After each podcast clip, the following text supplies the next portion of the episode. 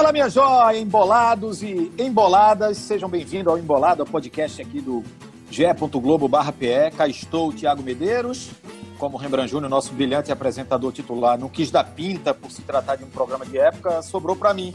Comigo, Lucas Fittipaldi, meu irmão, companheiro de time aqui no Globo Esporte. E vamos com o amigo internauta fazer uma viagem no tempo. Onde você estava 21 anos atrás? Muito que nos ouvem aqui, né? Talvez nem estivesse nascido, mas você estava vivinho e soltinho no palito, né, Lucas? Tocando fogo na noite pernambucana naquela época, né?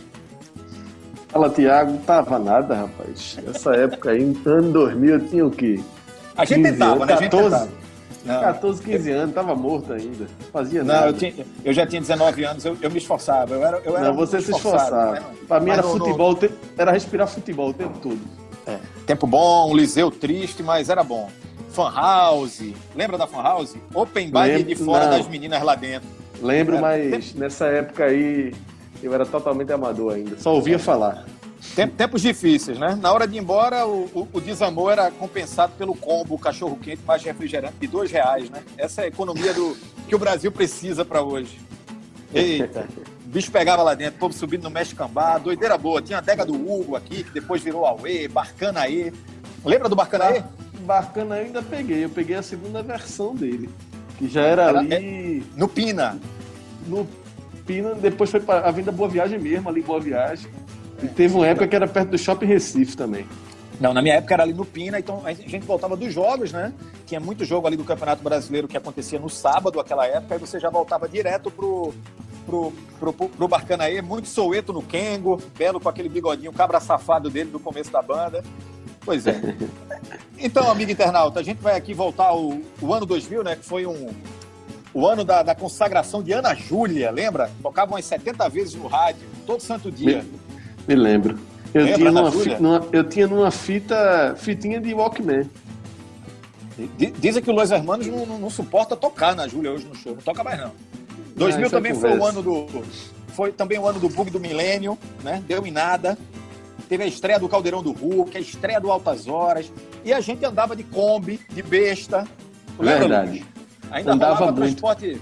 Ainda tinha eu transporte alternativo regular aqui no Recife era meu transporte para ir para a escola, para o colégio. Estudava ali no atual Piedade, era Kombi, 50 centavos a passagem. Exatamente, 50 centavos, pronto. Eu ia e de volta. Aqui era de, era de, de besta e de Kombi, né? Generalizado. Piedade, besta era... Piedade, Piedade Candeia, Barra de Jangada. É, e quando ia para os jogos ali, saltava na Gamenon e ia andando.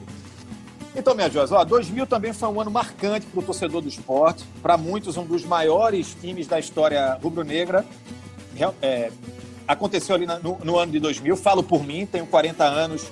Foi o melhor time que eu vi jogar do esporte, né? Pentacampeão pernambucano, campeão da Copa do Nordeste, vice-campeão da Copa dos Campeões, quinto colocado no Brasileirão daquele ano.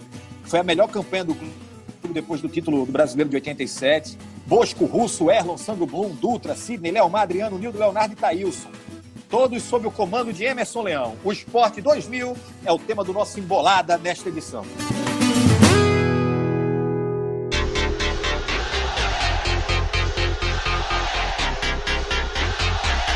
presente para o Nildo. Olha o Nildo, chute, Elton, a bola sobrou Leonardo. Gol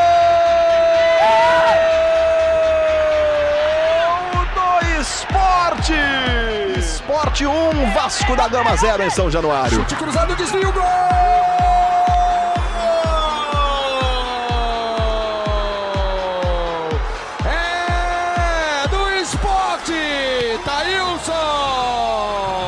do torcedor do esporte aqui no Maracanã. Thailson contra Klemer. O esporte pode virar o placar aqui no Maracanã. cobrança. Gol!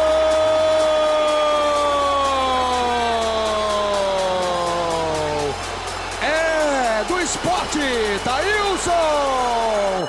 Bateu bem na bola, Adriano. Gol!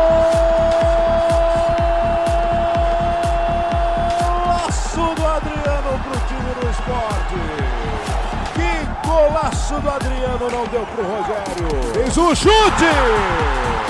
Gol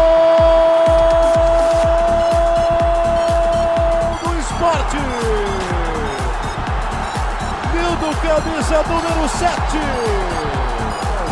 fazendo 4 a 3 para o time do esporte aqui na Ilha do Retiro.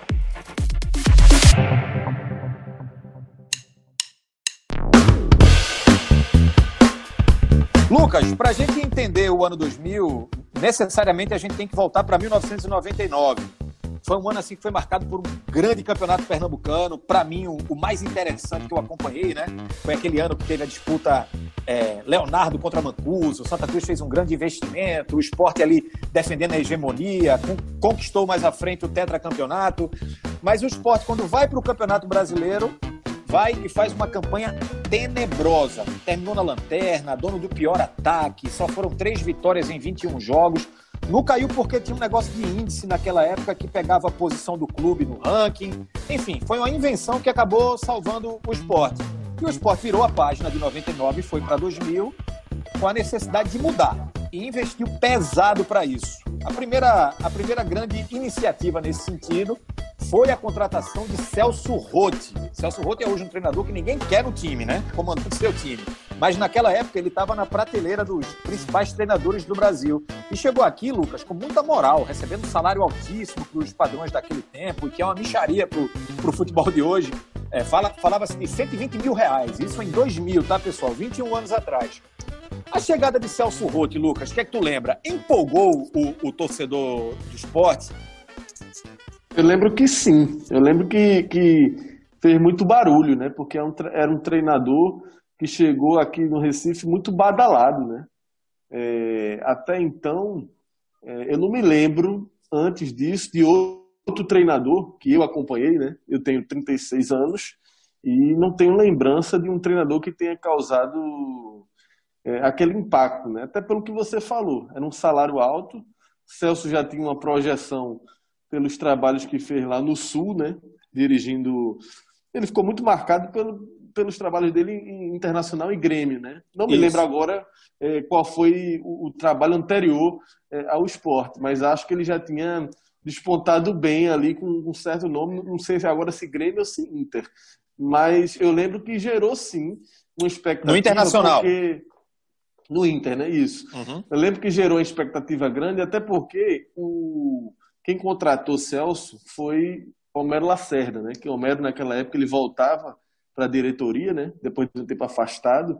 E o discurso dele era o seguinte, que ele mantém isso até, até quando ele estava no futebol, ele sempre manteve esse discurso, né? Que um grande time começa com um grande comandante, né? Você tem que primeiro investir no grande líder e contrataram Celso para ser esse cara. Né? A partir de Celso, esperava-se que o esporte montasse um time muito forte, muito competitivo. Né? Como você bem lembrou, Tiago, diferente do que foi visto em 99. Porque é isso, o esporte só não caiu em 99 porque a campanha de 98 tinha sido muito boa. Aquele uhum. time de 98 excelente, né? Jackson, Leonardo, Valdomiro. Aquele time fez uma campanha tão boa, né? Se classificando entre os oito, foi eliminado pelo Santos, que aí, mesmo sendo lanterna 99, na média, o esporte não foi rebaixado, porque tinha esse regulamento estranho aí de média, né, dos dois anos. É, mas é isso, então precisava é, resgatar um esporte forte e o primeiro passo era trazer um grande nome para comandar o time e foi Celso, né? Então causou e, e um rebuliço na época. É, e, e, e, não ficou apenas na, na contratação de Celso Rotti, né? O esporte, então, num segundo momento, partiu forte para o mercado, é, trazendo jogadores assim renomados, né? O, o, o assim, a gente pode destacar aí a volta do Russo, que era um dos principais laterais do, do futebol brasileiro naquela época. O Russo tinha que feito. Tinha, que tinha jogado muito em 98 e depois saiu, né? Ele, ele foi um dos destaques daquele time de 98, aí saiu, em 2000 voltava, né?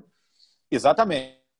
E ele, ele voltava para o esporte, já tinha tido uma passagem pela seleção brasileira, campeão da Copa das Confederações pela seleção brasileira, e voltava para o esporte. E, e, e, é curioso que aquela época, né, a gente está fazendo um recorte no tempo aqui de 21 anos, e o mundo, o mundo passou por uma revolução de lá para cá. Eu tenho uma, uma, uma, uma, passagem curiosa sobre o Russo e o Homero Lacerda que você falou, Lucas. A gente já conversou sobre isso aqui nos bastidores, mas eu, molecote, lá com os meus 19 anos, passeando ali pelo shopping Recife.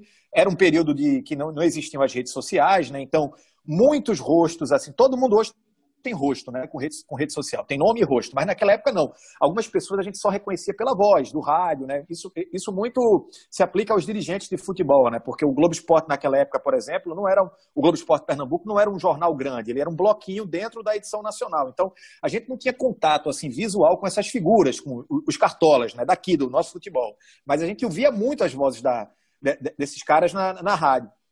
Mas é, também acompanhava nos jornais as fotos. E eu lembro que uma vez eu estava passeando pelo shopping Recife aqui com meu primo, que era meu parceiro de idas à Ilha do Retiro, e a gente viu assim, passando do, no, pelo shopping, Homero Lacerda.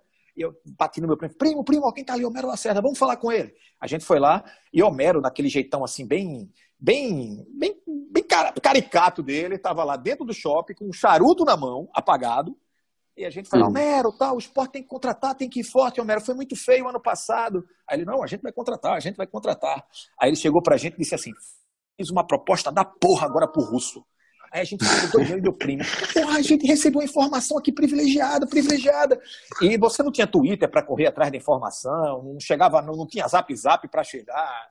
E eu lembro que isso foi, sei lá, quatro horas da tarde. Aí tinha a resenha das seis horas da noite, né? Que a gente se alimentava, a gente se informava com as resenhas, que ainda continua acontecendo de meio-dia e seis da noite. E eu lembro demais que na resenha das seis horas da noite estava lá, não lembro qual foi o, o nosso colega, o, o radialista, chegou lá dizendo: atenção, o esporte faz proposta o Russo. Aí eu liguei para o meu primo, primo, aí, primo, o que o Homero falou para gente. E Russo foi um desses jogadores que, que chegou aqui ao esporte. Cito também o Sidney, que veio para cá, um volante do, do São Paulo, que já tinha, já, tinha, já tinha tido oportunidade no time principal de São Paulo, surgia ali como uma das grandes revelações do, do Clube Paulista. Para o gol, o esporte trouxe o Marcelo Martelotti, que era ídolo do, do torcedor de Santa Cruz e hoje é técnico do, do Santa, né? Marcelo, o é, é, goleiro, veio para cá pra, porque o Bosco estava machucado, né? O Bosco tinha sofrido uma contusão séria no ombro durante o Campeonato Brasileiro de 99 mas a, a contratação do, do esporte naquele ano, é, o esporte também estava tentando, o Celso Roto tentando trazer um centroavante, porque o esporte tinha terminado a temporada com o Reinaldo, com, com o Flávio Galvão. Lembra de Flávio Galvão, Lucas? Flávio Galvão, esse é. eu não lembro, não. Agora eu me lembro que chegou a ser comentado Oséias, não foi na época? Não, é, isso. Não, mas eu digo, o Sport terminou em 99, tinha esse cara, Jorge Ramos, que é o pai do, do, do Jorge Ramos, Jorge, sim. do Santos. Jorge Ramos, também, sim fazia parte do. E o Sport tinha Flávio Galvão, o atacante das Arábias. Chegou a jogar algumas partidas na Série A, mas enfim, o calo seco do Sport em 99 foi o ataque. E o Sport veio com, com o Celso Roto disposto a trazer um grande atacante. Abriu negociação com o Leandro Amaral, com, com Christian, com Valdir Bigode. Falou-se de, de, como você disse aí, de Oséias, mas não conseguiu trazer o centroavante. Né? A grande contratação naquele momento foi a de Adriano, Adriano volta ao Recife depois de passar seis meses no Atlético Mineiro, mas foi defendendo o Náutico no Campeonato Pernambucano do ano passado que ele chamou a atenção dos rubro-negros. Na única vitória do Náutico sobre o esporte em 99, adivinha de quem foi o gol? Ei, ei, ei, Adriano é nosso rei! É uma alegria muito grande para mim de estar podendo voltar para Recife, rever alguns amigos e poder jogar no esporte, um clube que eu sempre tive vontade de jogar. Adriano, que havia brilhado com a camisa do Náutico no estadual do, ano anterior, em 99, tinha seguido para o Atlético Mineiro no, no segundo semestre e foi vice-campeão brasileiro pelo Galo. Não era titular daquele time, mas sempre entrava nos jogos. E foi uma surpresa a contratação do, do, de Adriano da parte do esporte. E essa contratação trouxe um impacto absurdo por, por tudo que Adriano tinha apresentado pelo Náutico. Né? E Adriano vem e jo, jogando bola logo de cara, Lucas. Não, essa, essa contratação de Adriano realmente foi muito marcante. Assim, quem, quem não é daqui, né? É, se tem alguém ouvindo esse programa que seja mais do eixo, ali do sul, talvez não tenha noção desse impacto, né? Mas para cá, é, Adriano chegou realmente como uma grande estrela para esse time do esporte, por isso que você falou, Tiago. Ele realmente ele veio para o Náutico no ano anterior e ele jogou muita bola, muita bola no Náutico. Adriano, que era um cara já né, muito promissor, né? Ele estava ele tava buscando recuperar o espaço na carreira, porque Adriano foi um cara muito precoce. Ele, ele na seleção sub-20, no Mundial sub-20 com a seleção brasileira, ele foi campeão camisa 10 e eleito o melhor jogador do Mundial Sub-20, com a 10 da seleção brasileira, revelado pelo São Paulo. Então, existia uma expectativa muito grande em cima dele. Ele não se firmou lá no São Paulo, mas claramente era um cara que tinha muita qualidade. Veio para o Náutico, jogou muito no Náutico e aí foi para o Atlético Mineiro, como você falou. E quando o esporte anuncia Adriano, então foi um impacto muito grande, porque além da qualidade dele, que ele apresentou aqui no estádio, né, no, em 99, tinha essa coisa da rivalidade, né? E, e, era o ano né, para o esporte estava ali, naquela luta, né, para ser penta, para se aproximar do Hexa do Náutico. Então, tinha toda uma rivalidade dessa. Adriano tinha feito um gol de falta no esporte, colocado a máscara de Mr. M, né? E Mr. M, Alverrubra, aí Gotardo, ficou muito marcado esse lance, que Gotardo vai lá e tira a máscara dele, né? Gotardo, que em 99 veio para o esporte contratado com muita badalação, né, como uma estrela. Então, Adriano realmente foi uma contratação assim. Esse time de 2000 a gente vai ter tempo aqui para discorrer sobre ele, né? No final das contas é um time que nacionalmente não foi um time formado por grandes estrelas, né? não é a marca desse time, por tudo que esse time jogou e por tudo que esse time ficou marcado, não era um time de grandes estrelas em termos é, de alcance nacional, mas aqui para o âmbito local tinham alguns jogadores de muito peso. É isso que você está pontuando aí, Tiago. E Adriano, com certeza, foi a contratação de maior badalação. Né? Você teve Russo, você teve Sidney, né? mas Adriano, com certeza, foi a que mexeu mais com a torcida. A gente falou agora há pouco que o esporte estava disposto a, a, tentar encontrar esse camisa 9, Lucas, mas o, o mercado não, não. Apesar de ter vários nomes no mercado, mas a questão financeira acabou, acabou pesando bastante. O esporte não conseguiu trazer o nome e acabou investindo em nomes, né? E duas contratações ali para o ataque também foram, foram bastante importantes ali, principalmente no, no primeiro semestre do, do clube.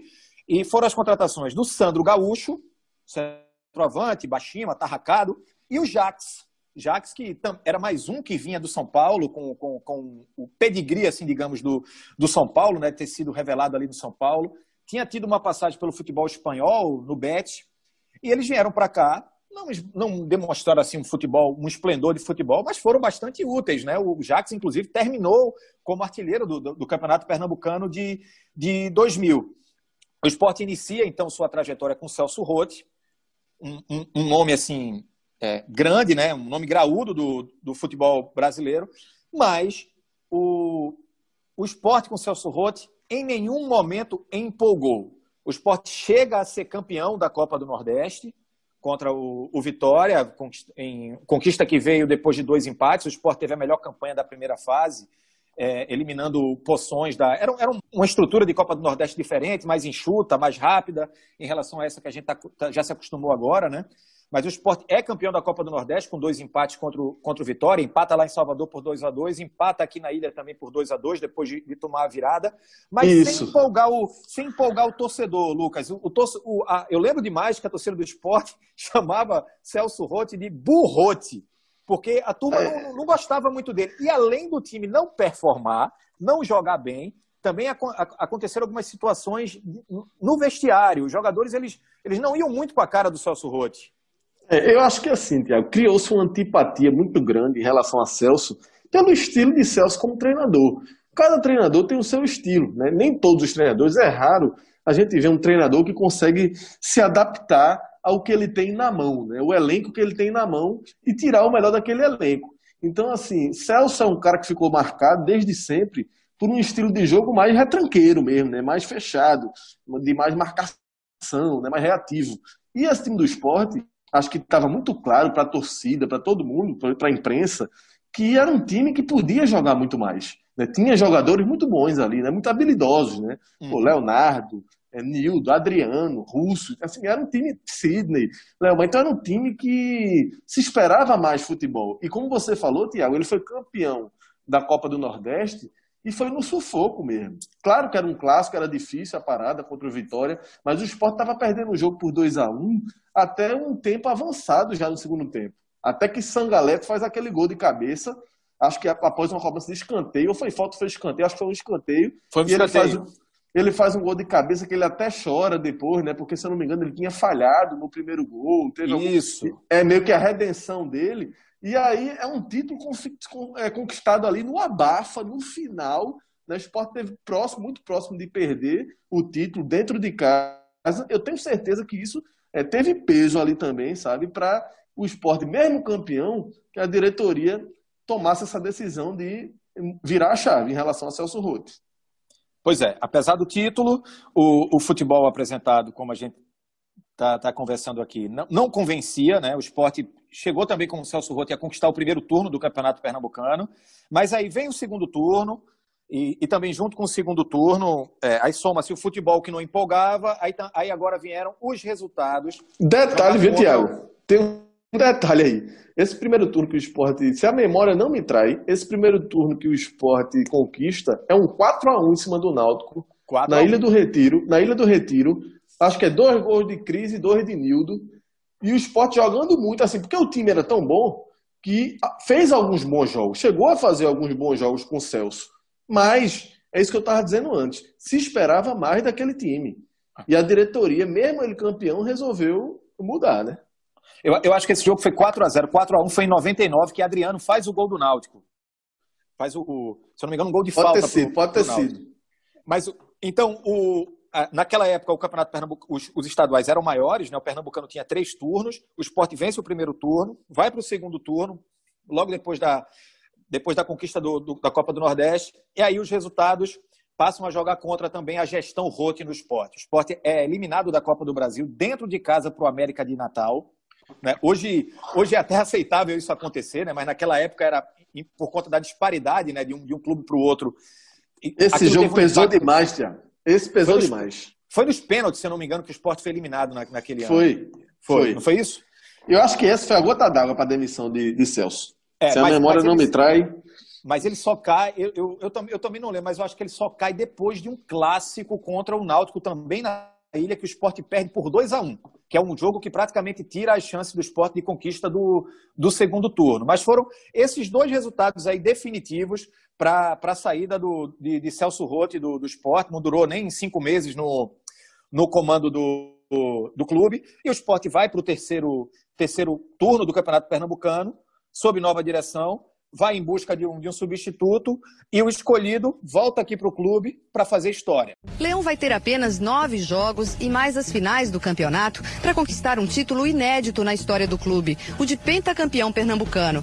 Eu não sou uma ilha, não sou Deus nem nada para fazer as coisas sozinho, mas também eu acho que nós temos que buscar a, a tua proximidade com a vitória, não esperar acontecer não, você tem que saber fazer a hora. Emerson Leão mais grosso que papel de enrolar prego, de volta à Ilha do Retiro.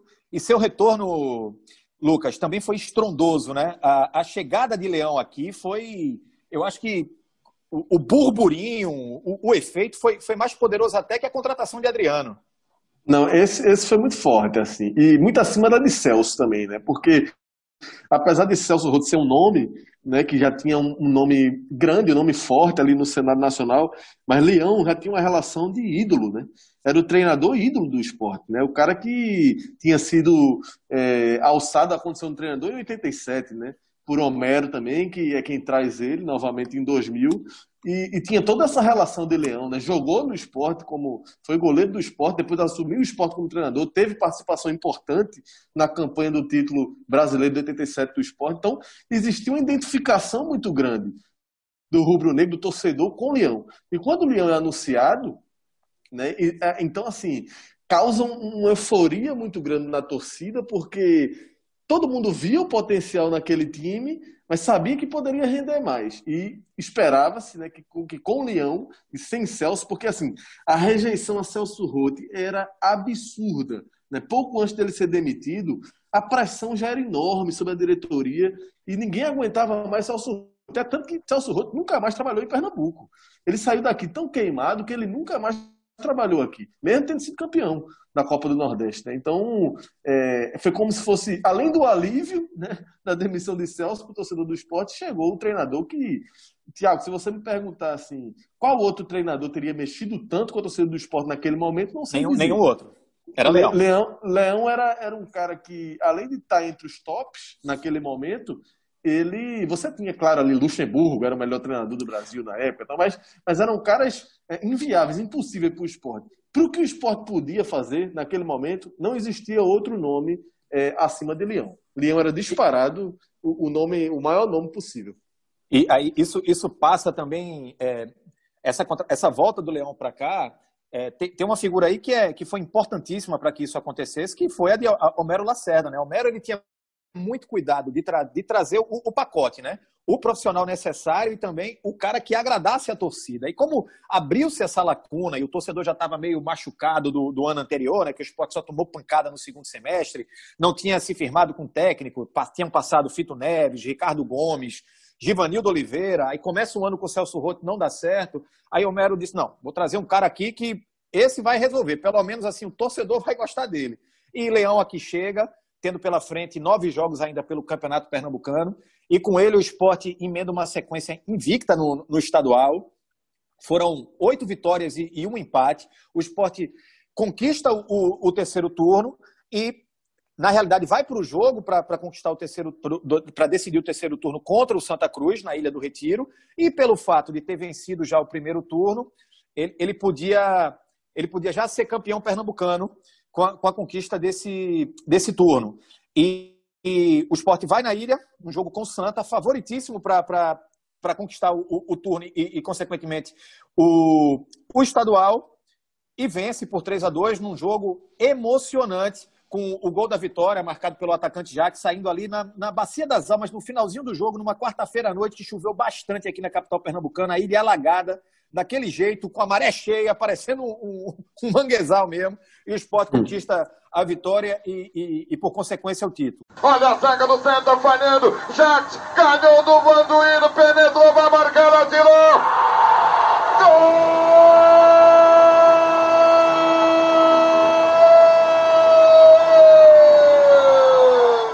Aí a narração do brilhante Adilson Couto, Lucas. Agradecer aos amigos do Sistema Jornal do Comércio que proporcionaram para a gente aqui esse privilégio de estar tá, de tá resgatando esse, esse arquivo maravilhoso, essa voz tão marcante do Adilson, que marcou uma geração de, de, de, de torcedores, de, ouvintes, a minha, a sua e de tantos outros que tivemos o, privilégio de, de, acompanhar o Adilson.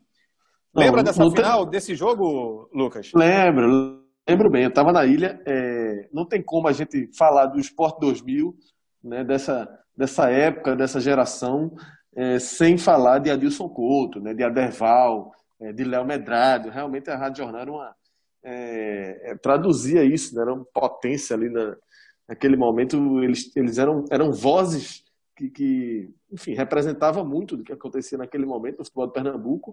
E é isso que você falou, Tiago, um jogo que, assim, o esporte era muito favorito, né? Isso era muito favorito contra o Santa Cruz. Para o Santa Cruz ser campeão, precisava de uma sequência de vitórias sobre o esporte que era muito improvável. Mas ainda assim, o enredo do jogo acabou sendo emocionante, né? Porque o gol sai no final, como você já descreveu.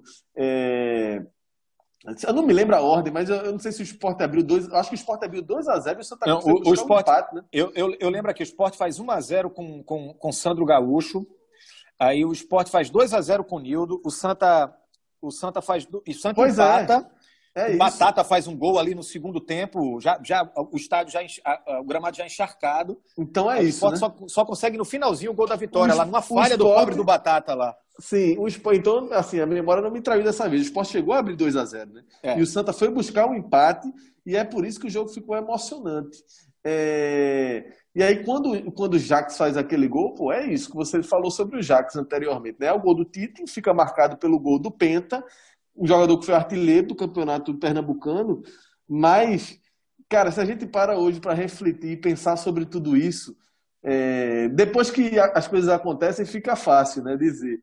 Mas olha como é interessante assim, essa reflexão, assim.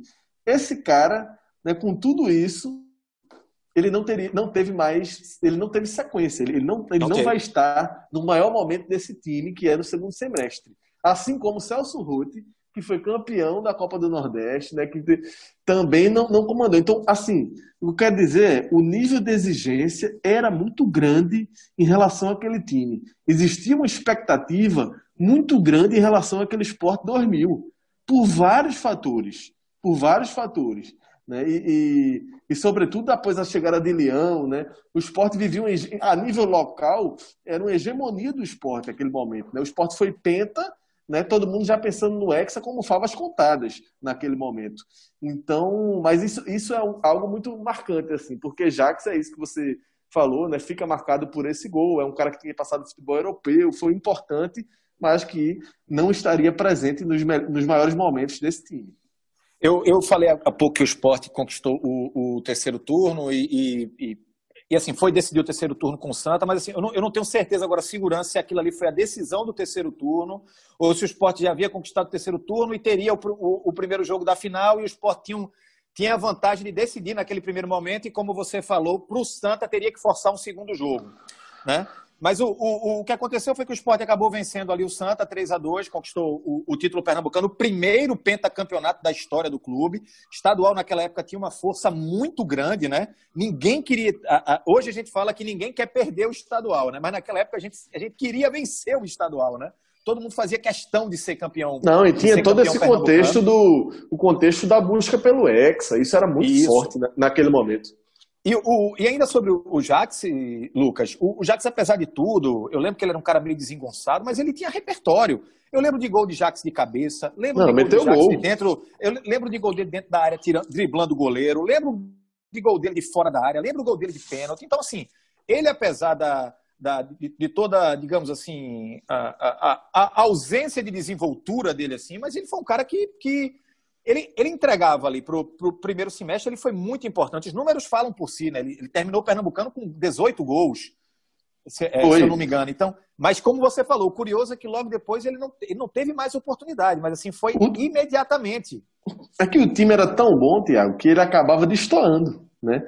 É, no final das contas, aquele time é, não foi, foi uma peça que não acompanhou o nível daquele time, foi a posição de centroavante, mesmo depois de Jax. Depois você vai falar aí quem foi que veio, que também teve bom desempenho e tal. Mas assim, é, traçando até um paralelo, fazendo uma comparação, mais ou menos ali o que foi a seleção de 82, que era um timaço que encantava, mas que faltou um grande, um centroavante do mesmo nível. Por mais que Serginho Chulapa fizesse seus gols ali e tal, um cara tinha sua importância, mas ficava, destoava em meio a tantos craques daquela seleção. E trazendo proporcionalmente o esporte é, a posição de centroavante ali foi um, foi um calo no final das contas, por mais que esses caras tenham sido artilheiros, né? Jacques foi artilheiro, Thaíson depois vai ser artilheiro do esporte na campanha do esporte brasileiro, mas é, destoava em relação ao, ao resto do time. A linha de frente, sobretudo, ao, todo o time, na verdade. Aquele time ali era um time, eu posso dizer assim, completo.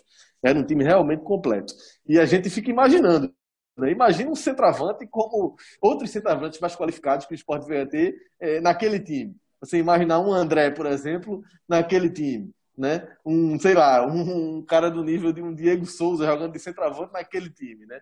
Então, Hélio, Hélio, que meteu gol pra cacete em 91, 92, ali 93, é, jogando naquele time. Né? Então, ficou esse, esse, esse parêntese aí em relação ao centroavante naquele time. Aí o esporte é campeão pernambucano, e imediatamente, assim, sem muito tempo para comemorar, já, já se vê envolvido numa competição bastante importante, uma competição nova, segue para a Copa dos Campeões. Foi, ah, em 2000 foi o primeiro ano daquele torneio, né, que reunia os campeões e, e os vices da Copa do Nordeste, da Copa Sul Minas, aí também o campeão do Rio São Paulo, o campeão carioca, o campeão paulista, o campeão da Copa Centro-Oeste e o campeão da Copa Norte. Né? Duas sedes, Paraíba e Alagoas, jogos acontecendo aqui no Nordeste, eram jogos de ida e volta, e o esporte na primeira fase pega o América Mineiro. Né? Pega, perde o primeiro jogo por 2 a 1 vence o segundo por 3 a 0 aí vai para a semifinal da competição. Aquela competição ela dava uma vaga para Libertadores. Então, era, era uma competição nacional e uma competição que, que dava uma, a, a, a, a oportunidade do, do, do campeão de disputar a Libertadores no ano seguinte. O esporte vai para a semifinal para enfrentar o São Paulo. São Paulo, que naquela época tinha Marcelinho Paraíba, Ilan, Raí. Uh, Rogério Ceni, França. Rogério Ceni, França. Acho que o Dodô estava lá ainda também. Era um timaço, São Paulo. Timaço, timaço.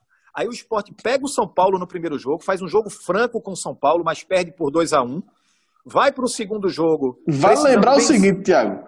Antes de você dizer aí, vou, vou botar um parêntese aí. São Paulo, naquele momento, todas essas estrelas que você falou aí, né? Era o campeão. Eu não lembro se ele foi como campeão do Rio São Paulo ou se como campeão paulista. Né? Mas é, era o time que era muito favorito contra o esporte. Por mais muito que esse esporte fosse, fosse, um bom time, o São Paulo era muito favorito. E venceu o primeiro jogo por 2 a 1 E no segundo jogo, que você vai contar aí, o São Paulo botou 1 a 0 um gol de Marcelinho Paraíba, se eu não me engano, esse primeiro gol. E aí o esporte se viu numa situação de, pô, tô perdendo do São Paulo, que já é favorito, um timaço desse. 1 a 0 precisava reverter. Precisava fazer dois para ir para os pênaltis, três para eliminar o São Paulo. E o que, é que aconteceu? E, e, e, muito passa, Lucas, por algo que o, o Emerson Leão, já aqui dando um spoiler, é, ele, material que a gente vai exibir mais à frente aqui dentro das nossas plataformas, no, no, no do Globo Esporte, no Grupo Globo, ele fala que uma, uma, preocupação que ele teve imediata quando assumiu o esporte foi trabalhar a mentalidade dos jogadores. Não é? ele, muitos jogadores haviam permanecido daquele grupo que tinha fracassado no segundo semestre em 99 e ele chegou aqueles caras, para aqueles caras, disse, ó, vocês têm bola, mas vamos mudar essa cabeça, tirar essa mentalidade de, de, de, de cachorrinho vira-lata, de que vocês, vocês não, não, não, não vão para as competições, sobretudo em nível nacional, tão somente para participar. Vamos para disputar. Eu acho que isso fica, fica muito claro, esse, esse segundo jogo contra o São Paulo, dessa nova mentalidade que o Leão Vou citar alguns, Thiago. Vou citar alguns importantíssimos que, você, que vai nessa leva que você falou aí. Nildo e Leonardo, por exemplo. Dois Sim. caras que estavam em 99 e permaneceram para 2000. O próprio e, Leomar também. Também. E essa revolução aí que acontece, né, em termos de, de tudo, né, de, de, desempenho, de coletividade, né, a explosão desses caras. Né? Porque, assim, é. esse jogo contra São Paulo, se a gente para, vai falar sobre o Esporte 2000, a Copa dos Campeões é sim um capítulo muito importante para aquele time. E esse segundo jogo contra o São Paulo, aquela virada, o esporte fazer 3 a 1 depois de estar tá perdendo por 1 a 0 para o São Paulo, virar para 3 a 1 você perdeu um pênalti ainda, Nildo. Né? Então, é, uma virada daquela, sem dúvida, foi um dos maiores jogos daquele time. Esse segundo jogo contra o São Paulo na Copa dos Campeões. E surpreendeu o Brasil e encantou. Aquele foi um grande momento, gerou uma festa enorme da torcida do esporte João Pessoa, carnaval da torcida do esporte João Pessoa, né? e, e, encheu. Eu acho que foi naquele jogo que realmente a torcida conquistou a torcida, sabe? Aquele time conquistou a torcida e mostrou do que ele seria capaz de jogar. Esporte, então, nesse segundo jogo contra o São Paulo, sai perdendo por 1 a 0 São Paulo faz 1 a 0 logo no comecinho, o Lucas está tá bom de memória, Marcelinho Paraíba abre o placar, tem aquela imagem emblemática né, dele levantando a camisa, tá, tá lá nos nossos arquivos, lá, se você for no, no Globoplay, você acha. Ele levanta a camisa, tá lá escrito 100% Paraíba, faz 1 a 0 tem a chance de fazer 2 a 0 logo na sequência. O Ilan perde um, um, gol assim, cara a cara com o Bosco. O Bosco faz uma defesaça, assim, quase um pênalti. E o esporte, o esporte começou o jogo muito, muito desorganizado, muito nervoso, mas aí onde entra a experiência, a mentalidade daquele grupo, a figura do Leão ali à beira do gramado, ele conseguiu tranquilizar o time e a importância também de, do, do, valor técnico num, num, time, né? De você, eu digo técnico assim, de ter jogadores que realmente jogam bola. O esporte ele sem criar muito, mas é, consegue encaixar uma jogada, o Adriano recebe dentro da área, faz o, o pivô para cima do, do zagueiro do, do, São Paulo, acho que era o Álvaro, e, e, bate assim alto no, no, O Rogério Senna já vai caindo, esperando a bola no, no, canto, o Adriano bate no meio alto, um jogador muito inteligente, o esporte vai pro, vira o, o, o primeiro tempo empatando, ou seja, vivíssimo no jogo, e no segundo tempo engole o São Paulo. Engole. É, numa jogada de contra-ataque, vira o jogo com um gol de Adriano, ele driblando o Rogério Senna, recebe o passe de Almir, golaço, entra, golaço, golaço assim, uma jogada bem trabalhada, né? Eu acho que o Nildo pega a bola, passa para o Almir, Almir passa, é, encontra o Adriano, Adriano entra, dribla Rogério Senna e faz o gol. E o esporte, é, é, em vez de se fechar depois de ter feito aquele gol, não, continuou em cima, em busca do terceiro gol, porque aquele placar de 2 a 1 um levaria a, a disputa para os pênaltis, e o esporte queria o gol já para garantir a classificação direta. E o esporte tem uma oportunidade, tem um pênalti marcado para o esporte, um zagueiro do São Paulo mete a mão dentro da área. E o Nildo tem a oportunidade ali de fazer o 3 a 1 ele vai lá, bate, e Rogério Ceni pega o pênalti. Então, tinha tudo ali para desmontar o esporte psicologicamente, porque a, aquele lance do pênalti já foi ali na reta final do jogo.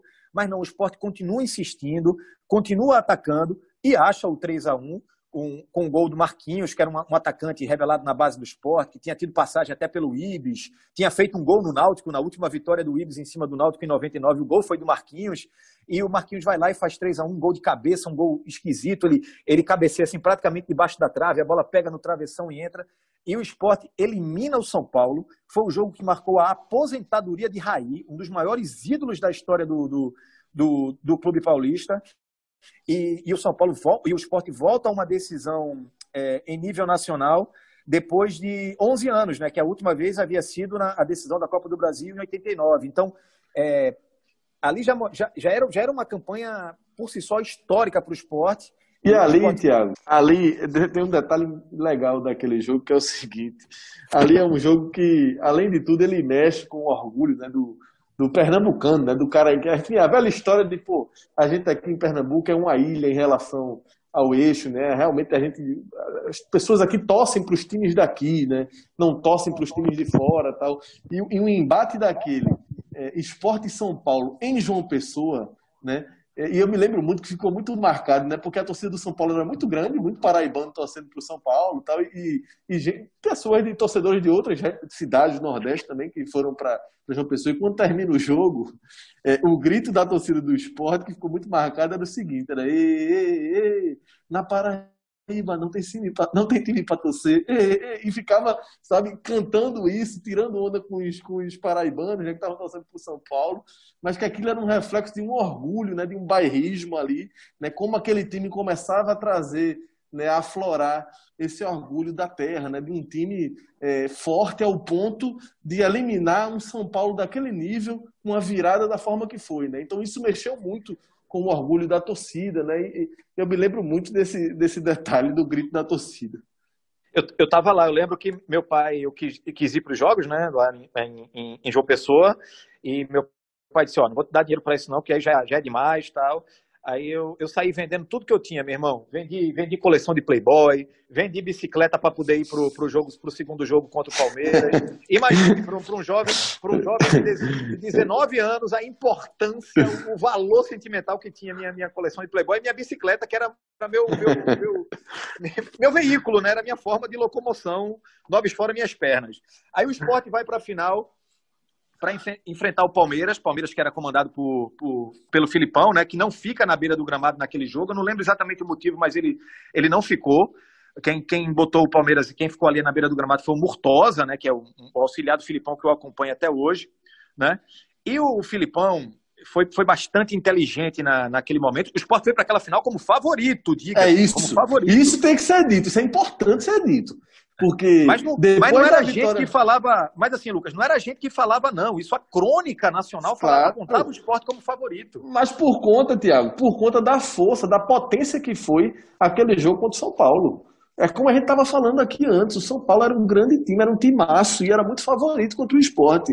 E o esporte vencer da maneira que venceu aquele segundo jogo, jogando o futebol que jogou, então aquilo ali encantou, é, não só localmente, mas nacionalmente. O esporte chega realmente favorito, até porque o Palmeiras, ao contrário do São Paulo, aí sim era um Palmeiras meio esfacelado, era um Palmeiras meio desfigurado, né? não tinha.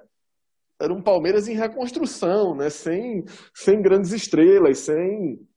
Era um time que era pouco cotado, até mesmo para a Copa dos Campeões, não estava entre os cotados. E aí sim o esporte chega é, como favorito. Mas aí vai, como eu disse, tem um Filipão, do outro lado também tem um treinador muito inteligente, que observa, percebe as deficiências do time e investe nelas. O esporte perde naquela semifinal, no, no segundo jogo contra o São Paulo, um, um, um, jogador muito importante, que era o Juninho Rodrigues, lateral esquerdo. O esporte tinha um problema, tinha uma carência muito grande na lateral esquerda, e o Juninho não pode jogar, e o Leão se viu obrigado a escalar o Ivaldo, que era um lateral que tinha vindo para compor o elenco tão somente, ele tinha jogado pelo Central. É, o Ivaldo foi, foi, foi titular naquele, naquele jogo, e o Filipão escorou todo o time do Palmeiras ali, do lado esquerdo do esporte, e o Palmeiras no primeiro tempo deitou é, naquele lado ali, sobrou contra o esporte, é, abriu 2 a 0 com dois gols do. Não, o, o Asprilha faz 1 a 0 depois o Alberto faz 2 a 0 O esporte só conseguiu reagir ali no final do jogo, diminuiu com Basílio jogou gol. pra cacete. Basílio. Quem? Basílio. Basílio, Basílio, exatamente isso, atacante Jog... carequinha. Jogou para cacete. O esporte diminuiu, ainda, ainda fez uma pressãozinha ali no Palmeiras, mas não conseguiu. O, o, tão sonhado título nacional não veio, mas ali foi um cartão de visitas, a gente pode dizer assim, em nível nacional, que o esporte apresentava naquela competição, né, Lucas? Foi, é, com certeza foi. Mas um outro detalhe importante, Tiago, é o seguinte: é que na final, ao contrário das fases anteriores, era um jogo só. Então o esporte Isso. vinha de. O esporte vinha de perder o primeiro jogo para o América Mineiro por 2 a 1 virou para 3 a 1 virou para 3 a 0 no segundo. Perdeu o primeiro jogo para o São Paulo por 2 a 1 virou para 3 a 1 no segundo jogo. Quando chegou na final, era um jogo só. E o que, é que acontece? De novo, o esporte perde por 2 a 1 Só que aí não tem mais o segundo jogo para reverter. Né? Então, é, para mim, assim, teve essa questão aí do Evaldo na lateral esquerda, é, mas eu acho que aquele time era um time que estava em formação, né, em gestação para atingir o ápice daquele time, que seria na Copa João Avelange. Mas eu acho que o time sentiu o jogo até pelo contexto que a gente falou aqui, de favoritismo, era algo realmente que era latente até para a imprensa nacional, considerando o esporte com esse certo favoritismo, e eu acho que de alguma forma ali é, afetou um pouco. O esporte não jogou nem perto do que fez no jogo contra o São Paulo, e eu me lembro muito a torcida do esporte com faixinha de Japão é, no estádio, já falando que ia para Tóquio, que ia para Libertadores, né? E e ficou uma frustração muito grande. Me lembro que foi uma frustração enorme, assim, a torcida é, lamentou demais. Eu me lembro que no meu prédio lá, o porteiro era um rubro-negro doente, um grande bochecha, fez um churrasco, aquela expectativa, a confiança do título. Resumindo em uma linha, o torcedor do esporte foi para aquele jogo, ele tinha uma confiança, eu diria assim, que 90%, sei lá, 100% que o time ia ser campeão, sabe? Era muito grande a confiança e é por isso que a frustração foi grande com a perda da, do título. A, a, bronca foi voltar de Maceió logo depois do jogo no ônibus, viu? Meu amigo, eu, eu vim num grupo, vi num, num, num ônibus que tinha umas, umas, umas 150 pessoas dentro, todo mundo apinhado, espremido, e ninguém dava um pio. Pensa numa tristeza. Foi o, o expresso, da, o expresso da tristeza. E se você para hoje, Tiago, e imagina que se aquele jogo tivesse um resultado diferente, se o esporte fosse campeão e garantisse a vaga na Libertadores, né, e que aquele time ali que certamente estaria segurado para o ano seguinte, né? Como poderia ter mudado o destino aquele jogo, né? Como aquele jogo ali teve interferência aí para o futuro daquele time. Pois é. Como diria Roberto Carlos, são os detalhes, né? Mas, ó, ciente da, das carências do, que, que, o time tinha, né? A lateral esquerda, como a gente conversou há pouco, só tinha o Juninho Rodrigues. E, assim, era um jogador, era um jogador esforçado e só, mas não tinha um, uma, uma reposição. É, e também a deficiência do ataque, né, que o esporte não tinha encontrado um, um centroavante. O esporte foi para o mercado e fez duas contratações certeiras. Dois reforços, melhor dizendo. Não foram contratações, foram dois reforços. Dutra, para lateral esquerda. Dutra, que chega do Santos, tinha sido jogador do Leão no Santos. No, com, com, com, no Santos, com o Leão, ele, ele foi é, afastado do time titular, o, o Leão tirou ele do time, mas quando veio aqui para o esporte, porque no entendimento do Leão, para aquele esquema de jogo que o Leão tinha no Santos, Dutra não era o, o jogador ideal, mas para o esporte de 2000 era, e o Leão pede a contratação do Dutra, o Dutra chega, e para o ataque, o esporte contrata Thailson. Thailson, que era um atacante que eu conhecia de acompanhar o, a, a Série A2 do Campeonato Paulista pela Band, com aquelas narrações de, de, de Luciano do Vale no domingo pela manhã. Ele jogando pela Matonense, Lucas. E ele metia gol adoidado lá pela, pela Matonense. Mas ele estava no Braga de Portugal e vem para o esporte. O Thailson também, centroavantão meio desengonçado, mas também que metia muito gol. E é meio durão, né? Tempo, é, e nem teve muito tempo para o Rubro Negro não, é isso, mas era um cara meio durão ali, mas que cumpriu seu papel também, metedor de gol também. Isso, e já chegou, já chegou assim também mostrando o cartão de visita dele, porque o torcedor do esporte nem teve muito tempo de chorar as pitangas da, da perda da Copa dos Campeões, porque três dias depois o esporte estreava no Campeonato Brasileiro, um sábado à tarde, jogo transmitido pela Globo, narração de Luiz Roberto, lembro demais. Esse foi o melhor remédio. É, exatamente. É. É feito, é feito uma gaia, né? Melhor procurar uma gaia um, um amor novo. Pronto. Porque é o seguinte, perdeu aquele jogo do Palmeiras, você ia poder ficar remoendo aquilo ali, né? Podia, aquilo ali podia se estender. Mas o que, é que aconteceu? É como você falou, três dias depois já tinha estreia no campeonato mais importante, que era o Campeonato Brasileiro, a Copa João Avelange, né? E logo o Esporte Vasco dentro de São Januário, o Vasco com aquele timaço, né? De Juninho, Juninho Paulista, Juninho Pernambucano, Euler, Romário, o timaço do Vasco, que seria até o campeão da Copa Joavelange e a estreia lá em São Januário, né? E o esporte, nessa estreia, vai lá e vence o Vasco por 2 a 0 E tem um detalhe nesse jogo que pouca gente sabe.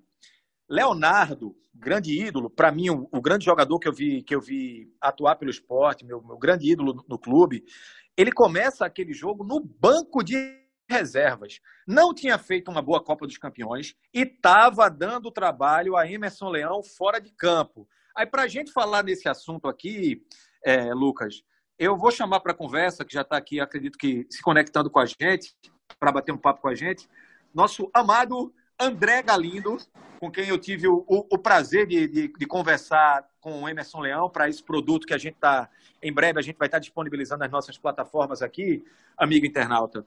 E, e Le... tá, tá ouvindo a gente, André Gustavo?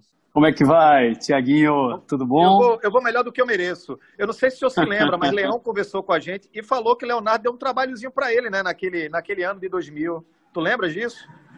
Pois é, é interessante, né? Como que muitas vezes o jogador principal tem uma relação com o seu chefe, seu comandante, e Leão contando para a gente dos bastidores dessa relação com o Leonardo, que foi, assim, é, é, um dos destaques daquele time cheio de destaques, né?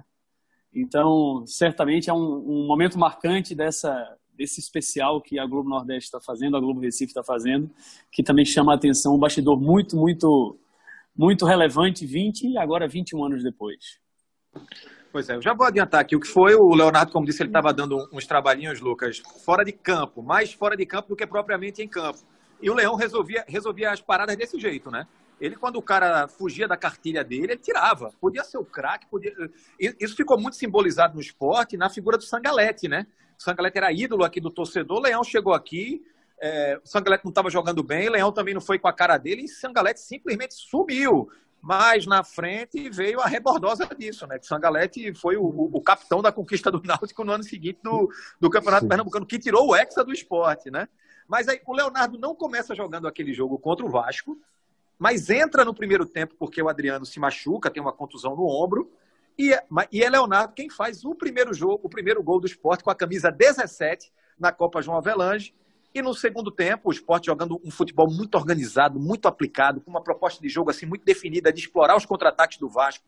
Nildo voando, o esporte chega ao 2 a 0 com, com o Thailson, que entra no, que no seu primeiro jogo pelo esporte já chegou assim, fazendo o gol, aí tira o peso de qualquer cidadão, né? O cara chegando, fazendo um gol, um gol importante como esse, uma vitória fora de casa, facilitou a vida do Thailson, né, Lucas? Não, e ali foi a, foi a virada de página, Tiago. Foi, foi o melhor remédio, como eu falei antes, para a decepção da Copa dos Campeões, da final contra o Palmeiras, né? Três dias depois, você tem uma vitória dessa, dentro de São Januário, contra um Vasco, um Vasco espetacular, que era aquele Vasco.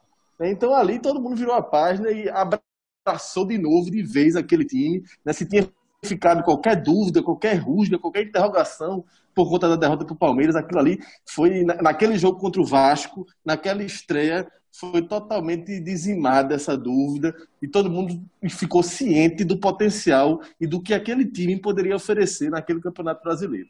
Ô, ô Lucas e Thiago, Fala. É, tal, talvez com a obra André. pronta, com a obra pronta, talvez a gente, a gente possa realmente dizer isso. Mas ali era só início de uma competição longa, né?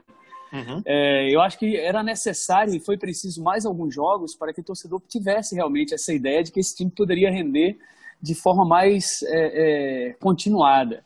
E aí a gente lembra é, é, de, de, dessa vitória fora de casa, aqui no Rio de, Janeiro, Rio de Janeiro, onde eu moro atualmente, é, sobre o Vasco, e também certamente está na memória de quem viveu aquele campeonato os 6 a 0 né, com o 5 de Leonardo sobre o Atlético Mineiro no Mineirão. Mas isso, isso é só parte da história. Né? O esporte teve vitórias assim com larga margem, ao contrário, por exemplo, da, do Brasileirão Série, Série A 2020, né, que as vitórias, quando acontecem, são sempre com margem curta, mas o esporte fez.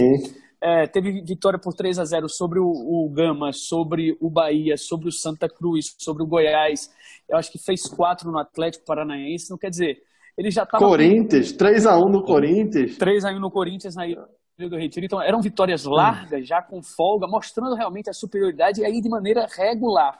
Essa regularidade, muito mais do que a vitória ali, ali no começo, né, com o gol de Thailson é, sobre o Vasco, mas eu acho que o esporte mostrou imposição na grande maioria dos jogos. Mas, ó, que é uma curiosidade, meninos, é que essa regularidade, André, que marcou aquela campanha do esporte, ela não veio logo de cara, não.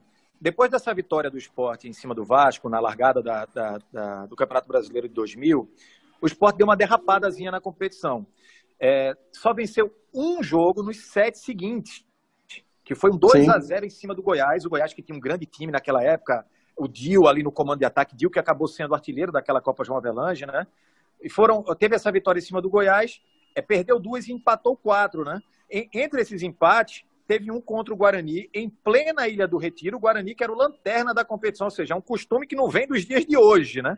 Aí depois, de, depois dessa sequenciazinha ruim, aí o time engrena. E, é, e, e, essa, e essa, essa disparada, ela começa exatamente numa goleada em cima do Atlético Paranaense.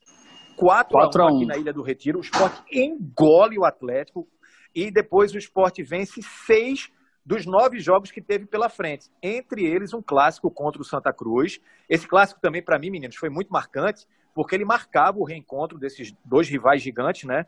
É, numa, numa Série A de Campeonato Brasileiro, numa primeira divisão, depois de 12 anos. Eu tinha 19 anos naquela época, então você tirava é, 12 anos da, da minha vida útil, é, ia para 7 anos de idade, então eu não acompanhava futebol, eu não tinha visto um clássico Esporte Santa na primeira divisão. E os dois times foram se enfrentar numa, numa quarta-feira à noite, numa ruda, com quase 50 mil pessoas.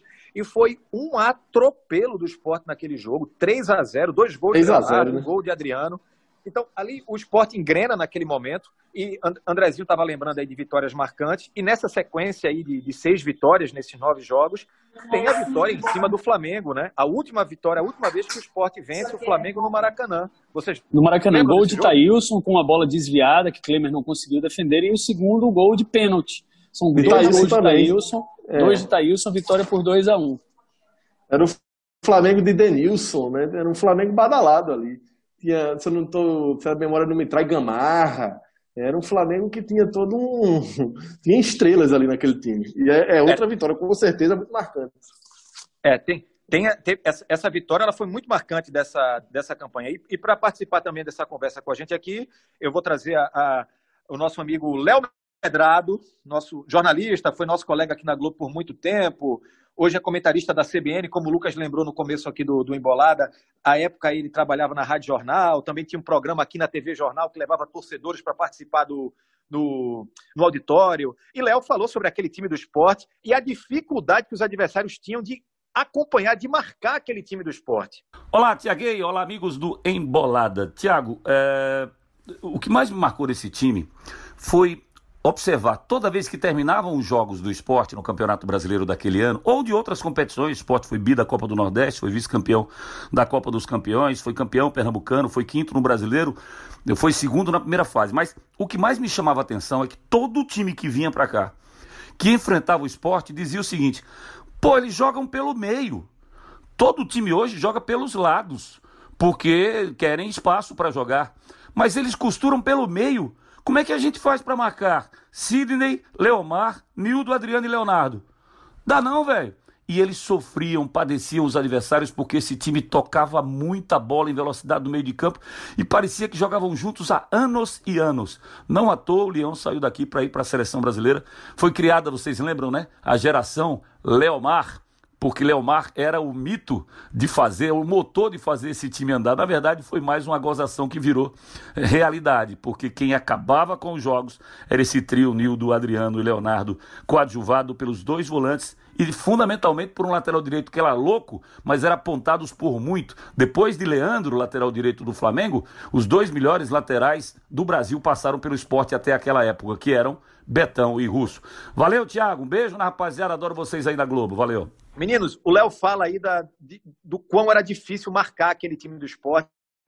E, e eu lembro muito que é, era um time muito forte, uh, ofensivamente falando, não à toa. O esporte terminou o, aquele campeonato brasileiro na primeira fase com, com o melhor ataque da competição, com 46 gols marcados. E todo mundo ali participava, né? Eu acho que daquele time, só quem não fez gol, só o Dutra não fez gol. Dutra, e deixa eu ver quem mais não fez gol ali daquele time. Acho que só Dutra. Ali, Sandro Blum, pronto. Só, só é. Sandro Blum e Dutra, daquele time titular, na, na, não fizeram gol naquela, naquela campanha. E, Você... e, e, me marca muito daquele. Muito se fala de Nildo, de Adriano, de Leonardo e Thailson, mas me chama muita atenção, André, Lucas, a, a figura Nil, do, do Sidney e de Leomar. Que o esporte ali ele meio que jogava com, com, com dois volantes que não só marcavam muito bem, como chegavam ao ataque também com muita facilidade. Eles, eles estavam sempre ali na frente, servindo aos atacantes, servindo aos meias, abrindo espaço. É, ali eu, eu acho que isso aí retrata o que esse time ficou marcado com aquela pecha do futebol bailarino, né? Leão soltou essa declaração para resumir o futebol que ele, que ele buscava, né? E, e, era meio isso mesmo. Esse time do esporte, é, é claro que houve é, oscilações, né? Mas, mas desde o início, né? Desde aquela montagem, desde lá de trás, desde quando a gente começou a falar, né? Já a troca de Celso Rota, a vinda de Leão, né? É, se sabia o potencial que aquele time tinha, porque tinha muito bons jogadores, né? Por mais que não fossem estrelas, mas eram, eram caras que poderiam render muito. E aquela engrenagem, né? Quando o Leão chega que acerta o time, ele faz o esporte jogar um futebol que é como você falou, Tiago. Eu tenho, repetir aqui, 36 anos, nunca vi um time do esporte jogar um futebol é, naquele nível. É, vi outros grandes times do esporte, né? mas é, eu de 98 jogava muito bem, muito bonito também, com Jackson, com, enfim, com, com Valdomiro, com, com é, Nildo estava ali em 98 ainda não, mas Jackson era o grande cara ali, né? Mas é, Leonardo brilhando muito ali, Bosco, Russo também, enfim. É, mas o de 2000, é, eu acho que foi o que chegou mais perto assim da, da não vou dizer perfeição, mas do encantamento mesmo, né? Do futebol então, que, que não era só é, era, era o resultado e a beleza, né? era, era o time que não, não só vencia. A gente não ia para a Ilha do Retiro né? O torcedor não ia para a Ilha do Retiro, você não... só para ver o time. Primeiro que existia quase com certeza de vitória, mas era para ver bom futebol. Era um futebol que, que encantava né? quem, quem via jogar. Não só o torcedor do esporte, mas quem acompanhava os jogos. Né? É, você fazendo em respostas recentes, vocês dizendo a idade de vocês assim, só tem novinho, né? Só tem menino novo aqui. Deixa, eu assumo, eu assumo meu lado grisalho. Não, eu tenho, eu tenho quarentinha, meu amigo. Eu já, eu já podia ser preso naquela época já. Eu levava tapa já. Mas é, você, a gente pode fazer um recorte sobre a importância desse time de 2000. É, apesar de faltar a esse time uma grande conquista, né? O, a gente ouvia dos mais velhos torcedores do esporte sobre o super time da ilha, que a diretoria fez um altíssimo investimento. 75 em 1975, eram 12 anos sem título. E aí tem até aquela música do Quinteto Violado, né, que ficou marcada, né, do super time da ilha. E aí esse time marcou também aquele, aquele momento ali. Aí a gente vai um pouco mais para frente e vai para a campanha do Brasileiro de 87, que era um time que tinha perdido o campeonato estadual, é, que tem uma, uma conquista marcante, que está na história, bordou uma estrela no escudo do time, mas está longe de ser um dos grandes times do esporte da história, o de 87. É, a gente avança um pouquinho ali para a dupla é, Hélio e Moura no início dos anos 90, que eu acho que Leonardo e Thailson acabam reeditando 10 anos depois, né, em 2000, um, um pouco dessa de a cada jogo ter sempre um dos seus dois atacantes marcando gol, quando não os dois fazendo também. Então ali marca uma geração. O Lucas lembrou aí do, do pentacampeonato no final da década de 90, é um time marcante também, um pouco antes ali a história dos meninos da ilha, com Juninho, com Sandro, Adriano. Mas a gente vai, avança, vai para a Copa do Brasil 2008, certamente é uma conquista que o torcedor vai escalar aquele time de cabeça tal, mas eu acredito que todos esses que eu lembrei agora nessa trajetória, o de 2000 foi o grande time que o esporte montou, o grande futebol que o esporte fez, uma grande imposição diante dos adversários. Eu diria que o time de 2000 ele deve ser lembrado justamente por isso, porque tinha ali jogador que está ali entre os grandes ídolos da história do clube, dos 11 mais da história de um clube centenário, como o Leonardo. É, tinha dois meias assim é, em altíssimo nível, com Adriano e Nildo. Vocês fazem a referência aí a Leomar e a, a Sidney. A, a Leomar, quem não viu jogar, é um, um, um grande volante. Ele tinha excelentes índices de desarme. Depois a história da convocação, que anos depois a gente viu recentemente aí no, no podcast o, Léo Medrado, né, que foi numa entrevista dele com o Luciano Bivar, que o Luciano Bivar disse que foi uma compensação ao, algo que devia a Leão. A convocação de Leomar é uma grande injustiça, isso não corresponde aos fatos, assim, a qualidade que aquele jogador tinha é, é, naquele momento o Leomar. Mas eu queria chamar a atenção. Os dois é, laterais, né? Dois, dois monstros, Os né? laterais. Né? Eu, eu queria chamar a atenção desses laterais. Eu queria falar de, de, de, de é, é, Dutra, mas principalmente do Ricardo Soares Florencio. Né? Esse russo, não fossem os problemas, o russo chegou à seleção brasileira, não fossem os problemas fora de campo, né? principalmente ele depois assumiu reportagens com a bebida alcoólica, eu diria que é um grande lateral, lateral para disputa de Copa do Mundo, inclusive. É, é, o, a importância de Russo, a gente está falando de dois meias, de dois atacantes que, que jogavam demais, assim, é, era quase um atacante também. Era um, um pulmão ali pela direita, de, de, de, corresponder às triangulações das jogadas por aquele lado, uma grande força do esporte. Também eu posso citar os seus laterais, especialmente Russo. Russo que. É, Sem contar. Eu, eu, eu ouvi dele falando, Lucas e André, ele me disse, eu já eu gravei com ele até aqui para o Globo Esporte, uma reportagem, ele falando dos problemas que ele teve com o alcoolismo, e ele disse, ó, não fui para a Copa de 98 porque eu não quis. Porque ele disse que Zagallo, ele havia sido campeão da Copa das Confederações em 97 com a seleção, e Zagallo tinha dito ele, ó, te cuida que tu vai para a Copa comigo ano que vem. Mas o, o, o Russo ele não quis, ele, ele abriu mão da carreira, se desmantelou, e quem acabou sendo convocado, ele, ele ia lá para compor o grupo, né, não seria o titular, o titular era o Cafu, mas quem acabou indo foi o Zé Carlos, que ficou muito marcado por aquele jogo contra, contra a Holanda, o jogo da. da muito da menos, final, muito menos jogador do que Russo. Muito menos, muito, muito menos. menos jogador do que Russo. Aí, e, e, aí o esporte, além de tudo, ainda, ainda tinha um grande goleiro que era Bosco. Bosco. Né? Goleiro de seleção brasileira. Boom, goleiro era... de seleção brasileira. Então, assim, Sandro Boom e Erlon. Erlon nunca foi um ah, grandíssimo jogador, mas cumpriu bem seu papel. Sandro Boom, grande, o capitão, o capita ali seguro. Então, é como eu tinha falado antes, era um time completo, né? É, talvez assim, é isso, o centroavante destoava um pouco pelo nível de qualidade desses caras ali, mas metia gol também, então era um time praticamente completo, assim, você não via brecha nesse time do esporte. Esse era, o, acho que, o grande diferencial, sabe? É. Vamos voltar aqui para a campanha, então. 2000, torcedor orgulhoso, imprensa indo no embalo. Os tempos eram mais caretas, né? não tinha rede social, essas coisas, mas um comunicador gigante aqui de Pernambuco, ele conseguiu estabelecer uma conexão com a torcida, aproveitou bastante aquele bom momento do esporte. Aderval Barros, como, como não lembrar do Derva, né, meninos? Chamando o esporte de máquina nas suas resenhas na Rádio Jornal. E o Implacável mandou um recado aqui para gente, também participa aqui do Embolada, lembrando daquele, da, daquele esporte de 2000. Alô, Tiagão, minha joia. Meus amigos do Embolada, abraço para vocês. Rapaz, aquilo foi uma época de ouro, né, para o futebol de Pernambuco. A história da, a história da máquina marcou muito a minha vida. Né? E eu me lembro o seguinte: o Jaime Cisneiro tinha criado antes o Caminhão da Alegria, que a torcida do esporte adorava. E naquele ano que o esporte fez aquele grande time, me ocorreu isso. Aí eu dizia: bota o hino da máquina, ninguém segura a máquina. O torcedor ficava doido. Eu conquistei eh, muitos torcedores do esporte com aquilo, não tenha dúvida nenhuma, viu, Tiagão? Que aquilo marcou a minha vida. Abraço para vocês todos, minha joia.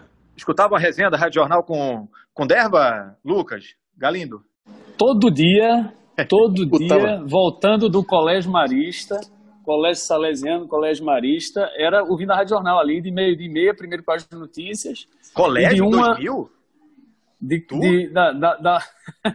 Não, peraí, calma, da, calma, peraí. Da, da universidade, da universidade. Ah, da universidade. Certo. Mas é porque, não, mas só para só dizer, a Derval e a Rádio Jornal é, vem de muito antes, né?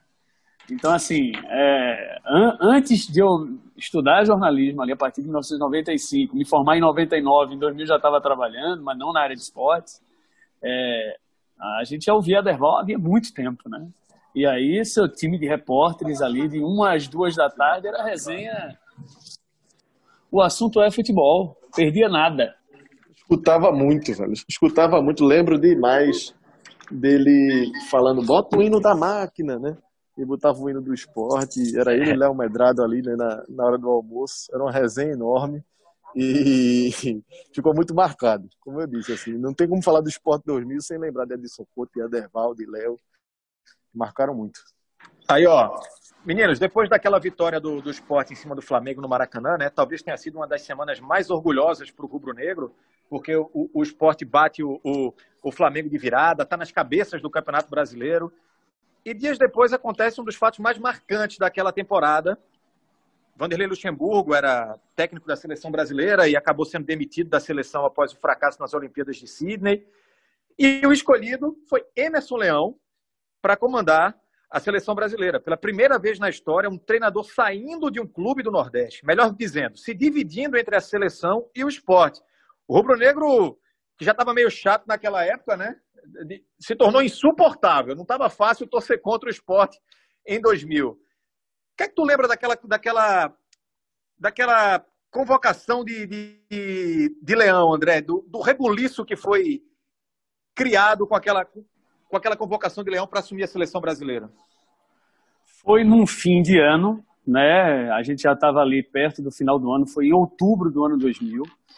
E certamente é um assunto que mexeu com. Se, se qualquer convocação de jogador da base já gera um orgulho para os clubes é, do Nordeste, especialmente em Pernambuco, você calcule como foi é, simplesmente ter a notícia de que o técnico do esporte, que estava fazendo uma ótima campanha, iria assumir a seleção brasileira. Então, é, uma notícia que mexeu é, totalmente com as estruturas e, e Leão é, foi inicialmente se dividir, né? E aí é uma das coisas, inclusive, que ele diz que foi um dos erros dele, se dividir entre a seleção e o clube. Porque ele disse não, que iria manter uh, inicialmente o trabalho no esporte, e assim foi. O início da, da, de, de Leão como técnico da seleção brasileira foi também de Leão como técnico ao mesmo tempo do esporte. Eu diria que foi um momento surreal, assim. Se você parar hoje e imaginar uma situação é daquela... É inimaginável. Imagina hoje um técnico aqui de um dos nossos clubes. Do, do, do principal time do mundo. Ser, exatamente, ser o técnico da seleção brasileira. Né? A repercussão, né? anunciar lá na Inglaterra, lá no, no Japão, o técnico da seleção brasileira é o técnico de um time lá no Brasil, o Sport Recife. Então, é algo tão grande, tão imenso, né? que assim. É, é, difícil até de traduzir, talvez a nova geração que esteve escutando o, o programa, eu acho que eles, eles, vão imaginar assim, pô, como é que deve ter sido né, o técnico da seleção brasileira ser o técnico do esporte ao mesmo tempo, né? Então, você imagina o bafafá que isso é, causou na época. E, assim, aquilo ali nada mais foi do que um, um reconhecimento por tabela aquele time do esporte. É claro que ele. Ô, ô, ô Lucas. O nome Lucas, Fala, e, não, é só para lembrar que Bosco, o goleiro, e Russo já tinham sido convocados para a seleção. Sim, sim. Então, então ali, ali, aquele time que disputava a, a, o brasileiro, jogou a Copa dos Campeões em 2000, estadual, com frente, larga margem é, é, de pontos, era um time já com selecionáveis. O goleiro Bosco verdade, já estava na seleção. É verdade, André. Até se a gente puxar um pouquinho mais para trás, Jackson, né, em 98, né, Luxemburgo levou e já foi um impacto muito grande, né? Então, é, é, um, é um esporte que, assim, é claro que assim tinha um peso grande, né, os jogadores, assim, mas o treinador realmente eu acho que teve um, um peso assim ainda acima da média, né? E por tabela, como está dizendo, foi um reconhecimento àquele time. Né? Foi um time que levou. Quem levou o Leão para a seleção brasileira foi aquele futebol do esporte. Por mais que Leão já fosse um cara ali pô, consagrado no mundo do futebol, né? já tinha trabalhos é, importantes, tal, mas foi aquele momento do esporte que levou ele para a seleção. O cara olhou e disse, pô, se Leão tá fazendo isso aí no esporte, o que é que ele vai fazer na seleção, né? Podendo escolher os melhores. Então ali eu acho que é um dos grandes, é como o André falou aí, né? Quando ele, a, a primeira entrada dele. É, aquele time não fica marcado por uma grande conquista, mas a grande marca daquele time, sem dúvida nenhuma, é o nível do futebol que aquele time apresentou e, sem dúvida nenhuma, a ida de Leão para a seleção é uma das marcas daquele time. Mas que já... não durou muito, né?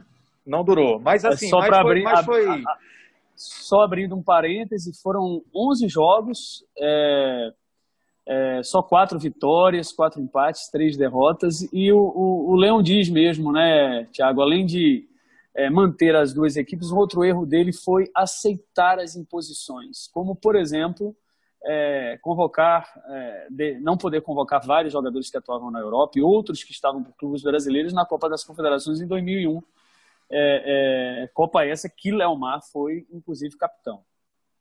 E, e, foi apontado como símbolo daquele fracasso. Né? O Leão foi, foi demitido no aeroporto no retorno da, da, da, Copa das Confederações lá no Japão, após a seleção ter sido eliminada pela França.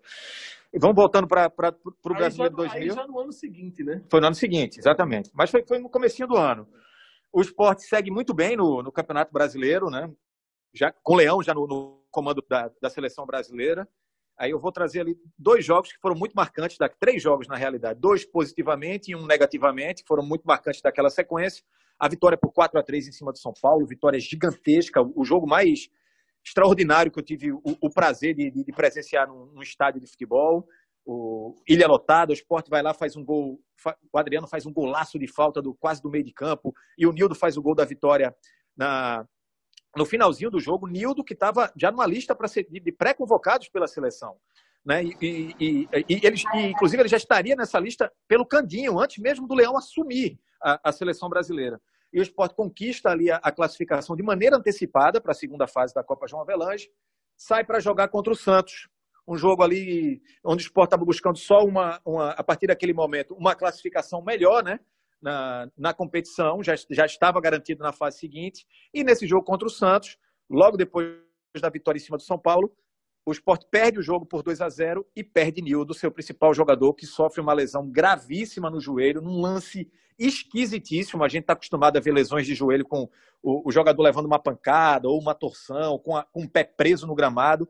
Mas Nildo não. Quem, quem tiver a oportunidade aí de, de, de acompanhar esse material que a gente que a gente está produzindo aqui para para as nossas plataformas.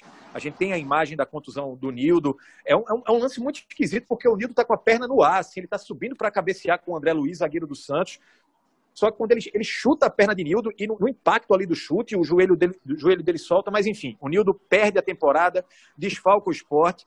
E aquilo que vocês estavam falando, o esporte tinha um time muito forte, um time ali incontestável, mas não tinha um banco de reservas incontestável. Quando precisou do banco de reservas para repor uma perda assim gigante como foi a de Nildo, não teve essa reposição. O, o Leão tentou o Ranielli, Ranielli ou Ranieri? Ranielli. Ranielli, mas o Ranielli não foi esse jogador. O, o Ranielli assume a titularidade do esporte, já sem o Nildo, e o esporte se despede da, da, da, da, primeira fase do Campeonato Brasileiro com aquele jogo icônico, emblemático, goleando o Atlético Mineiro por 6 a 0 Quer falar alguma coisa da perda do Nildo, Lucas? É mais do que a perda do Nildo. A perda do Nildo foi um baque enorme, né? Porque você perdeu o melhor jogador naquele momento. É, era o melhor jogador do esporte naquele momento. Entre tantos destaques, Nildo estava ainda conseguindo né, destoar. Mas, assim, é, só para acho que é importante a gente arrematar essa primeira fase, que era uma fase disputada em pontos corridos, todo mundo contra todo mundo, o esporte foi segundo colocado. Sabe? Isso é muito emblemático. O esporte ficou a três pontos do Cruzeiro, que foi o primeiro colocado. Sim. Sabe? Você imagina um campeonato, se aquele campeonato fosse nos moldes de hoje, pontos corridos, fatalmente aquele time ia brigar para ser campeão. Sabe? Tinha a possibilidade de ser campeão dos pontos corridos. Então, isso tudo, é, a gente tem a obrigação aqui de, de, relembrar. Isso não pode passar despercebido. Quando a gente está fazendo um programa destinado àquele time, não é por acaso. Quando a gente relembra aqui vitórias, tantas as vitórias que a gente relembrou aqui, Flamengo no Maracanã, essa do São Paulo foi muito marcante, os 6 a 0 dentro do, do Mineirão, no Atlético Mineiro, com cinco gols de Leonardo, entre tantas outras. Corinthians, Vasco. Pois é, não, não, isso, isso tudo, André, não, pode, não é mera coincidência. Né? Realmente foi um time muito especial. Quando você sai somando tudo isso, e aí teve essa fatalidade de você é, terminar essa primeira fase, o time embalado, voando em segundo lugar, e você perde né, ali no finalzinho o cara que vinha sendo. Eu nem acho, né, vou dar minha opinião aqui, eu nem acho o Nildo o melhor jogador entre aqueles ali. Por preferência, por gosto. Eu acho que ele era o melhor jogador naquele momento. Naquele momento ele era o melhor jogador do time. Eu prefiro, eu acho que eu acho que Adriano foi mais craque que Nildo, eu acho que Leonardo foi mais craque que Nildo, mas naquele momento Nildo era o melhor jogador do time. Você perder seu melhor jogador para a fase final foi um baque muito grande. Né? E, e, eu nem acho que no mata-mata a ausência dele foi determinante, né? Apesar de toda a importância que eu concordo com você, porque nos dois jogos o Sport engrossou contra o Grêmio em Porto Alegre e se impôs, né? Com Jogou muitas muito, né? chances né? criadas na Ilha do Retiro, mas eu acho que o Thiago vai conduzir para a gente chegar a esse momento assim decisivo e para a torcida do esporte triste. É, o, só para finalizar então, o esporte termina a primeira fase com 6 a 0 em cima do Atlético Mineiro, cinco gols do Leonardo, uh, e o esporte termina aquela, aquela primeira página do, do, campeonato com a segunda melhor campanha. Foram 42 pontos, como o Lucas disse, só três atrás do, do, do, Cruzeiro, que terminou com 45. Em 24 jogos foram 12 vitórias, seis derrotas, só uma na ilha para o Internacional, 1 a 0 e seis empates. E o Sport, naquele momento, no, no, no primeiro turno, teve o melhor ataque, com 46 gols. Vai para vai a segunda fase. Havia um cruzamento Ô, Tiago, só, só, posso, posso posso abrir aqui a memória, só também denunciando a minha idade. Em 1997, eu fui como estagiário de um pool de emissoras de universidades públicas, né? Eu, eu estudei jornalismo na UFPE e estávamos cobrindo a, a, o congresso da SBPC, a Sociedade Brasileira de Ciência, né? Em Minas Gerais. E aí fomos ver um grupo de estudantes aí, ali saiu da, da universidade e logo do lado tem o Mineirão. Em 1997, a gente foi assistir São Paulo e Cruzeiro, ou Cruzeiro como mandante em São Paulo. Sabe quanto foi esse jogo? Zero Não. Cruzeiro, cinco para o São Paulo, cinco gols de Dodô. Eu estava lá, meninos, eu vi. E aí, é, a torcida do, do Atlético Mineiro ficava zombando, né? O Cruzeiro, porque tinha tomado uma goleada em casa com um jogador adversário fazendo cinco gols. E aí, três anos depois, a ironia, né? Um, um, um, jogador de time adversário, no caso Leonardo do Esporte, faz cinco gols, sendo seis a derrota que o Atlético Mineiro sofreu. Portanto, aí o, o, o torcedor do Galo teve que ouvir também essa gozação. Fecha aspas. Pois é, aí vamos para o segundo momento do campeonato. O esporte vai, tem um cruzamento de módulos, qualquer semelhança é só mera coincidência. E o, o Sport enfrenta o Remo, que terminou, se eu não me engano, em sétimo lugar na primeira fase lá do, do módulo amarelo. E o Sport vence o Remo lá, vence o Remo cá e vai pegar na semifinal o, melhor dizendo, na, nas quartas de final, o Grêmio que tinha passado pela Ponte Preta. Grêmio que ralou para passar pela Ponte Preta. Só, só abrir um parênteses curto aqui, só para lembrar para quem não está por dentro do regulamento, a Copa João Avelange foi, foi um campeonato muito diferente por conta daquela bronca com do rebaixamento do Gama, né? Foi para a justiça comum. Então, então, assim, eram três módulos. O módulo era como se fosse primeira, segunda e terceira divisão. A diferença é que, assim, o que, o que seria a Série B dava vaga nessa segunda fase, né? Que era uma, uma espécie, eram oitavas de final, né? Com 16 times.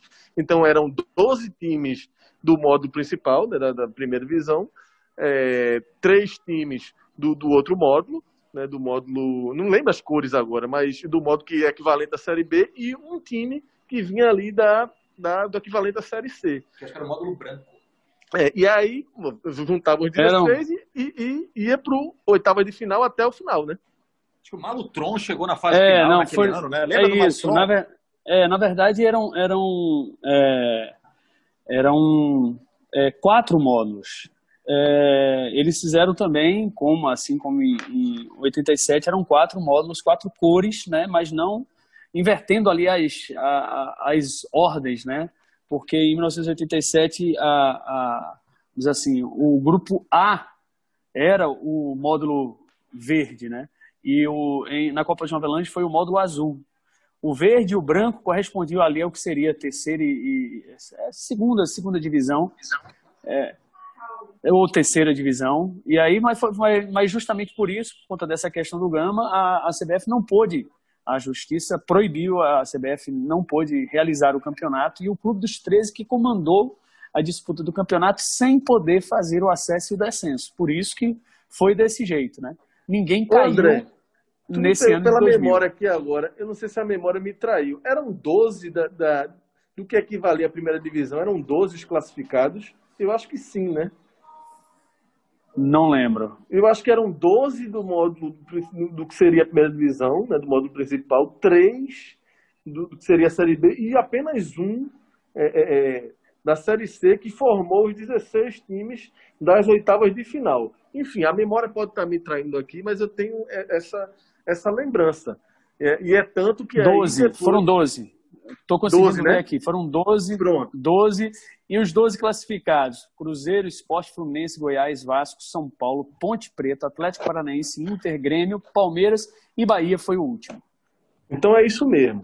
Então, assim, é, é só para dar uma. E viva o Google! Não, uma, uma, uma pitadinha aqui, né? um venenozinho. É, nesse ano 2000, houve então um cruzamento. Ninguém, se, ninguém se recusou a jogar, né? Então o São Caetano, que se eu não estou enganado, veio da, do que seria o equivalente à Série B, chegou na final do campeonato, né? E disputou. Mas é diferente, né? O Vasco é diferente. seria campeão brasileiro, né? É, é um equívoco quando, é, nesse caso há similaridades, mas é um equívoco quando a gente põe na mesma régua 87 de 2000, né?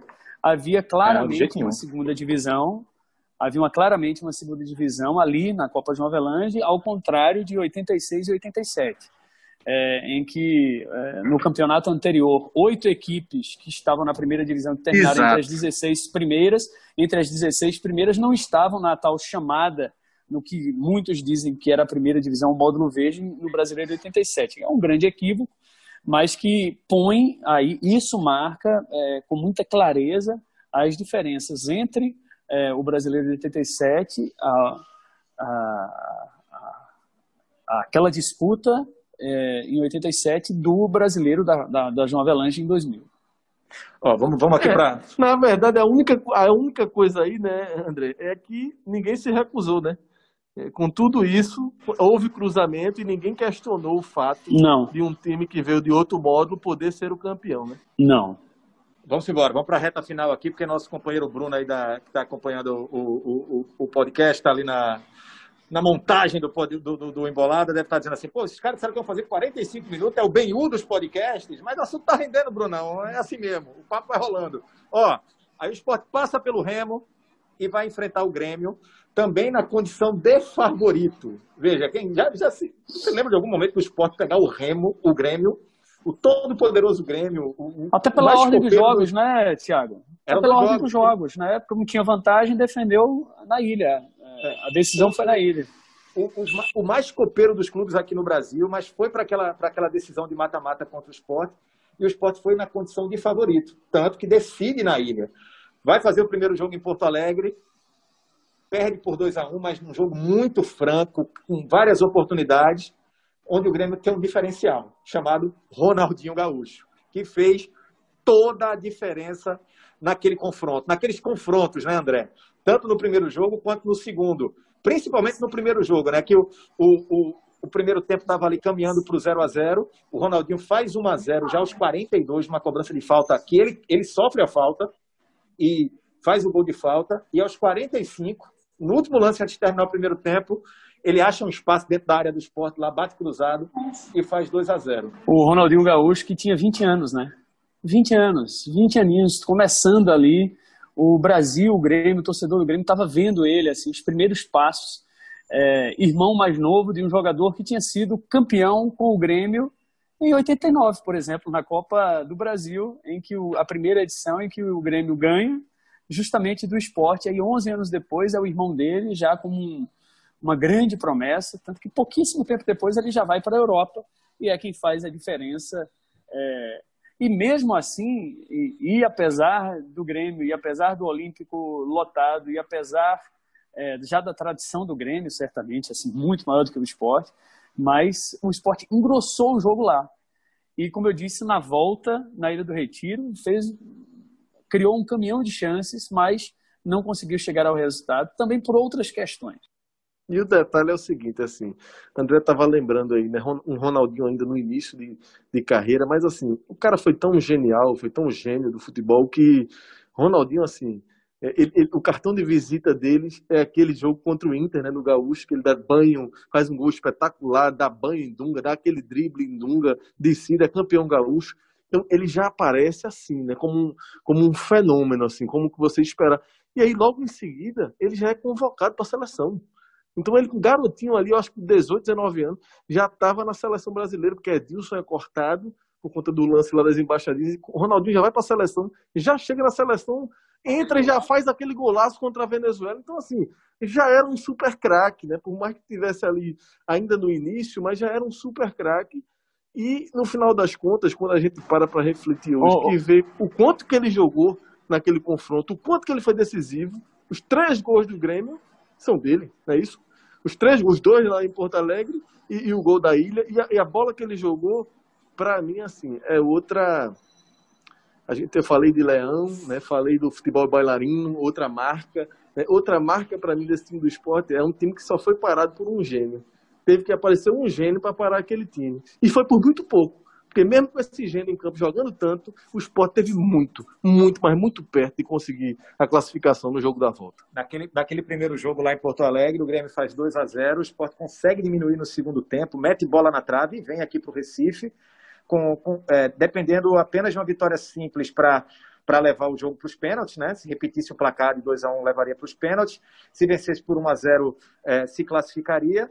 E o esporte vai a, a vem para cá com a ilha lotada, um jogo três horas da tarde, com tudo em seu favor, uh, a temperatura, tal, a, a, a, Ilha do Retiro, a atmosfera, mas o esporte não começa bem aquele jogo. Uh, muito, a, muito da nossa lembrança tá, tá ali, ela, ela adormece nas chances criadas pelo esporte, chances essas que aconteceram quase todas no segundo turno, na reta final.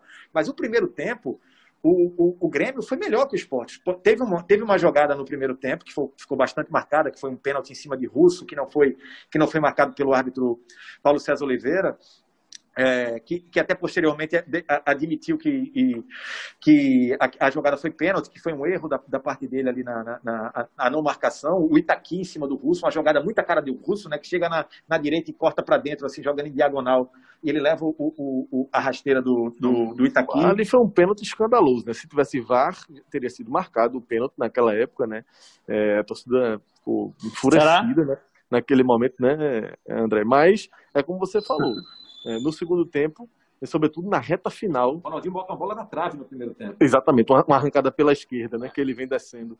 Mas no segundo tempo o esporte tem chances assim, e no finalzinho ali, a bola na trave de Leomar, é, Thailson tem a chance mais clara do jogo, desperdício, né? Ele, ele até. Posso contar? Pode dar um spoiler aqui? Dar um spoiler aqui. Né? O material que está sendo produzido para todas as plataformas, né? Para internet, para TV. Ele até ele pede desculpas, né? Ele pede desculpa. Tanto 20 anos depois, ele pede desculpas ao do esporte por ter perdido aquele gol, né? Porque foi uma chance claríssima já no final que daria a classificação ao esporte, né? Fala, tem uma finalização de Adriano que bate num próprio companheiro, né? Eu não lembro exatamente quem é o jogador é, do esporte. É, que... é Thailson que chuta. Ele, ele chuta e a bola, a bola bate em Ricardinho. A bola ia entrar, foi, foi, o, último, foi o último lance do jogo. O, e, e a sequência daquela, da, da, daquelas jogadas, é, é, é, é, aquela sequência que é impressionante. Tem essa bola na trave que, que Lucas fala, do Léo Mar, que a bola bate na trave, um pouquinho à frente da linha e sai. Tem uma, tem uma bola do, de Itaílson que a gente até reviu aqui recentemente, que ele perde dentro da pequena área um passe assim absurdo de Adriano desmontando a, a zaga do Grêmio. E tem essa bola que ela só. Eu acho que ela é a continuação da bola na trave de, de Leomar. O Thailson chuta, o Danley já está ali vendido, a bola vai entrar, só que o Ricardinho está ali no meio, a bola bate nele e não entra. Enfim, sabe aquele, aquele clichê do futebol que diz assim: ah, foi o dia que a bola não quis entrar? Pronto.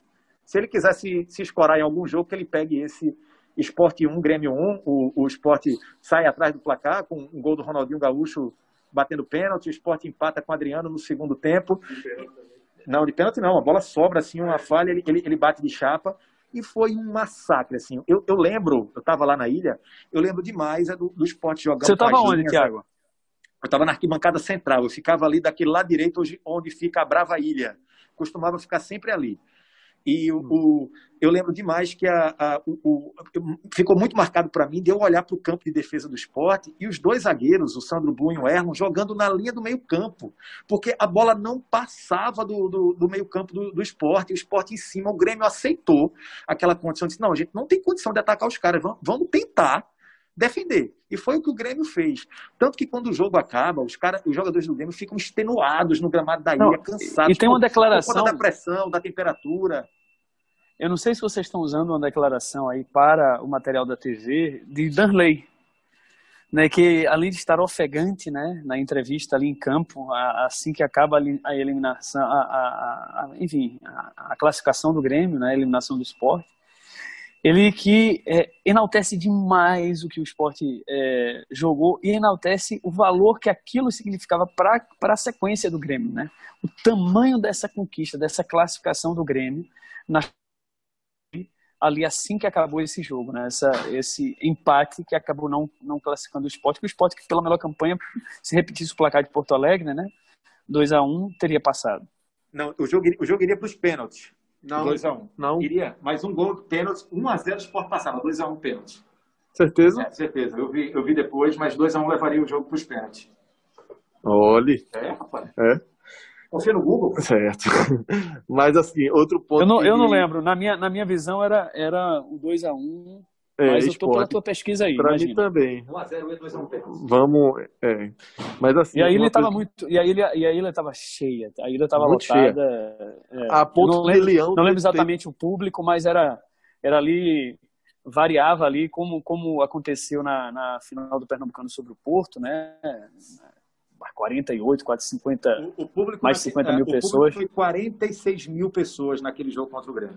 Eu me lembro que Muita antes, gente. Do, antes do jogo, o Leão teve que ir lá. A torcida do Grêmio ficou ali no tobogã do placar, né? E Leão teve que ir lá pedir calma para a torcida do esporte, porque estavam imprensando muito a torcida do Grêmio, a polícia abrindo mais espaço para eles. E ele teve que ir até lá, o técnico, na- quase lá no Alambrado, pedir para a galera segurar um pouco a onda e para que organizasse ali.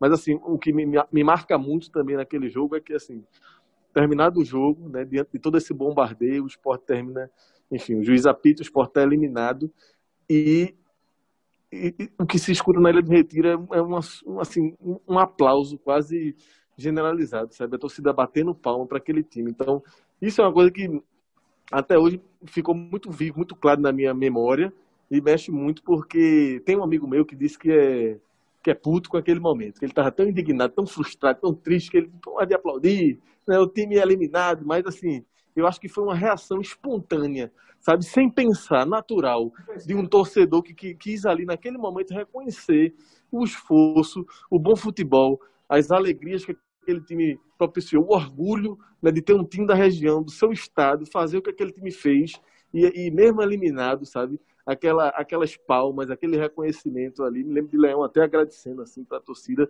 foi algo que ficou muito na minha memória. Não me lembro do esporte sendo aplaudido na ilha, né, depois de uma eliminação, assim. Pode ser, pode ter acontecido já, mas essa ficou muito marcante. Eu, eu- o que me marcou muito, assim, eu, tive, eu fui tomado por um sentimento naquele momento de, de que aquilo estava se acabando, sabe? Eu lembro de olhar para o banco de reservas, ver o Leão voltando, tipo, pô, acabou. Leão não volta mais para ser técnico do esporte. Ó, Nildo não volta mais para ser jogador do esporte.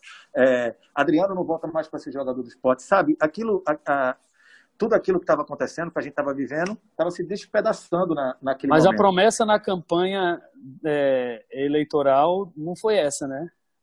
É. No fim daquele ano.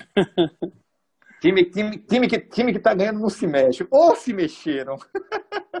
o Náutico agradece. Náutico que muito em breve também vai ter aqui um produto especial do torcedor Albirrubro, que esteja aí pegando de rebote esse podcast. Aguarde. Muito bom, relembrando, remontando aquela conquista de, do, do título estadual de, de 2001.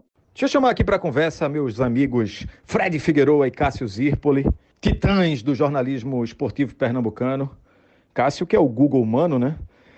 Sabe tudo de números, sabe tudo da história do nosso futebol. Quando a dúvida aparece, é o zap dele que apita e prontamente ele nos salva do obscurantismo. Cássio tem um site muito massa. Se você puder conferir, gastar um 4Gzinho aí, dar aquela moral, é o cassiozirpoli.com.br.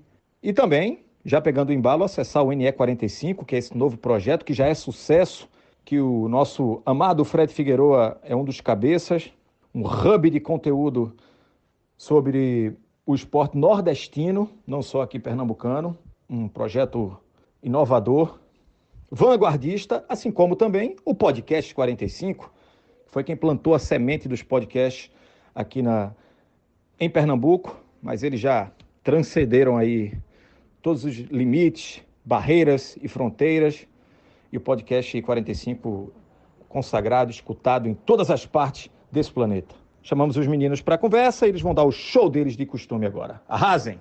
Fala Tiago, fala galera do Embolado, só gente boa aí. Vamos lá, sem muito arrudeio. Esse time de 2000 foi o melhor que eu já vi no esporte, jogando futebol. Não por resultado, porque obviamente não tem os principais resultados do clube, bateu na trave, mas é, de forma prolongada, jogando futebol, foi, assim, pra mim, sem muita discussão, o melhor time que o esporte já teve. Eu tendo quase 40 anos, né? Tô falando dentro do que eu pude acompanhar. Porque é, começou com o Celso Roto ali capengando, mas ainda ganhou a Copa do Nordeste, mas aquele trabalho acabou não se sustentando. O time tinha qualidade para. Naque, naquela época tinha, tinha qualidade para jogar um futebol muito mais propositivo e, e o, com, com, aquele perfil de técnico não tinha como. Que aí o esporte acabou ah, trazendo Leão, que depois de muito tempo voltou ao esporte. Leão só tinha trabalhado lá no Campeonato Brasileiro de 87, demorou esse tempo todo para voltar ao clube. Voltou e deu certo de uma forma assim incrível. Veio o pentacampeonato, numa época que o estadual era muito maior, tinha até três turnos, como foi o daquele ano. Quando parte, o esporte já tinha o título da Copa do Nordeste, vai para a Copa dos Campeões, o esporte ali foi com o time ajustado, foi com o time para competir. Mas na Copa dos Campeões, é, as viradas sobre o América Mineiro e, sobretudo, sobre o São Paulo mostraram um potencial de que o time poderia fazer algo mais no brasileiro, que foi o que aconteceu. Mesmo aquele vice-campeonato perdeu uma vaga na Libertadores, que seria um título de expressão nacional naquele momento, e o time não, não diminuiu a pegada. Leomar, Sidney, Nildo, Adriano, se você pegar qualquer um desses quatro escolher um desses quatro pelo, pelo, pelo que eles estavam jogando naquele campeonato e colocar no time de 2020, e a diferença era muito. A melhora no time de 2020 seria muito grande, pô. Porque foi o encaixe foi muito. Aquele, aquele time, você, você ia para a ilha com a certeza de que seria competitivo contra qualquer adversário. Tanto que só teve uma derrota para o Internacional. E foi assim, e mesmo assim naquele jogo, é, eu, eu lembro desse jogo. Acho que foi um gol de fora da área, posso estar enganado. Mas é, mesmo, mesmo naquele jogo o Sport teve chances. Em todos os outros adversários, o Sport, o Sport fez boas partidas. Então, era, você tinha o treinador da seleção brasileira, seu time tinha jogadores que, que embora só tenha ido um naquele time, que foi Bosco, e no ano seguinte, é, quando o Leão já não estava no esporte, mas daquele mesmo time foi Leomar, mas tinha outros jogadores. Nildo, que se não tivesse machucado, teria espaço. Leonardo não ter tido uma oportunidade com o Leão, eu acho um erro. Eu, eu achei um erro do Leão. Então, veja a quantidade de valores que aquele time tinha. Aquele, aquele, aquele esporte que bateu na trave na Copa dos Campeões com vice-campeonato e que bateu no, tra no, travessão, nesse caso de forma literal, na, na, na, no, na Copa João Avelange, porque precisava fazer 2 a 1 um para ir para os pênaltis. Aí no último lance, Leomar, inclusive, chuta, a bola bate no travessão, vem para o rebote, chuta, e eu acho que a bola vai entrar e Ricardinho está em cima da linha. É um negócio assim, meu Deus do céu. Isso foi na minha frente. Eu estava nesse jogo. E esse jogo, para mim, foi muito marcante. Até para terminar aqui, para esse áudio não ficar tão extenso.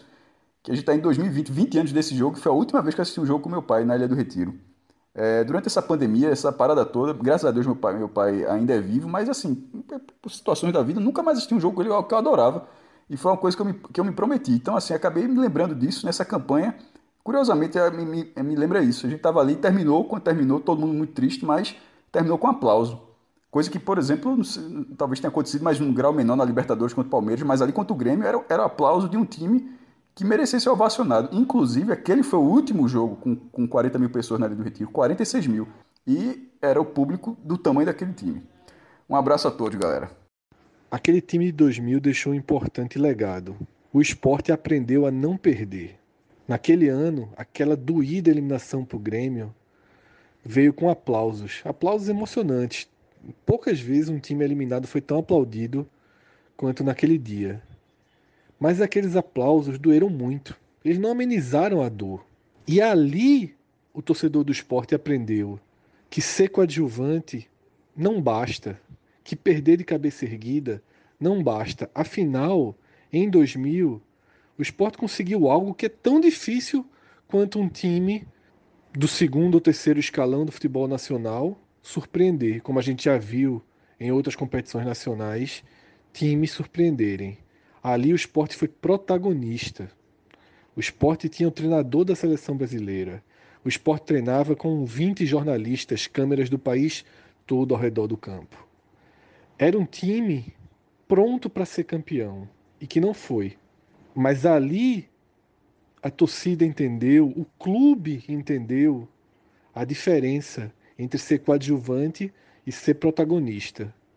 E quando você aprende essa diferença, você passa a jogar não pelo reconhecimento, não para ser aplaudido pelo seu esforço, mas para ser campeão. E isso, isso foi possível oito anos depois. Na Copa do Brasil de 2008, a torcida ia para os jogos, jogava os jogos de maneira diferente. Queria o título, não queria o aplauso no final. 2000 mudou a história do esporte dessa forma. O esporte cresceu em 2000 mais do que em qualquer ano. É isso, minhas joias. Agradecer aqui Lucas Fittipaldi, André Galindo, como é que tá o Rio de Janeiro, Andrezinho? É, infelizmente, nesses tempos, como em várias capitais brasileiras, com descontrole em relação à pandemia, o que marca a nossa era, né? Gravando aqui de máscara, todos nós assim mantendo o distanciamento. Infelizmente, é uma metrópole que está sofrendo, como o Brasil, o Recife também, de onde vocês estão, com este caos, né? com essa tragédia chamada Covid-19. Vem vacina. Vem vacina. Foi bom voltar no tempo, né, Lucas? Lembrar do, do, do tempo que, que o povo tomava vacina e não reclamava, né? Foi muito bom, rapaz. Essa viagem no tempo, esse time realmente eu tenho uma, posso dizer aqui, uma relação afetiva. Só para fechar aqui um parênteses, era o time que, que me fazia é, dia de sexta-feira, fiz isso algumas vezes, largava da escola com meu amigo Cheiro e a gente pegava a Kombi lá, lá em Candeias e ia para Ilha do Retiro assistir os treinos. E comprava Coca-Cola e amendoim, ficava ali na social assistindo o treino, que ou era na ilha, no campo da ilha, ou era no campinho auxiliar. E a gente curtia muito o time, a gente era tão encantado com aqueles caras que a gente assistia os treinos, sabe? Então, é, além de eu não era ainda jornalista profissional, então é uma relação afetiva da época de torcedor e foi uma viagem no tempo aqui. Muito legal relembrar tudo isso. Lucas, André, beijo para vocês, se cuidem, tá certo? E você, amigo internauta aí, muito obrigado pela moral. Valeu demais ter gastado aí seu 4G com a gente. E repetindo, tá? Muito em breve a gente vai estar disponibilizando aí nas nossas plataformas de conteúdos um material muito bacana. Já vou adiantar aqui até o título, o Balé de 2000, sobre aquela campanha do esporte, não só na Copa João Avelange, mas toda aquela temporada que foi muito marcante para o torcedor rubro-negro. Muito obrigado, continue dando aquela moralzinha aí pro GE. Globo e pro Menino Globo Esporte também. Até uma próxima, hein? Tchau!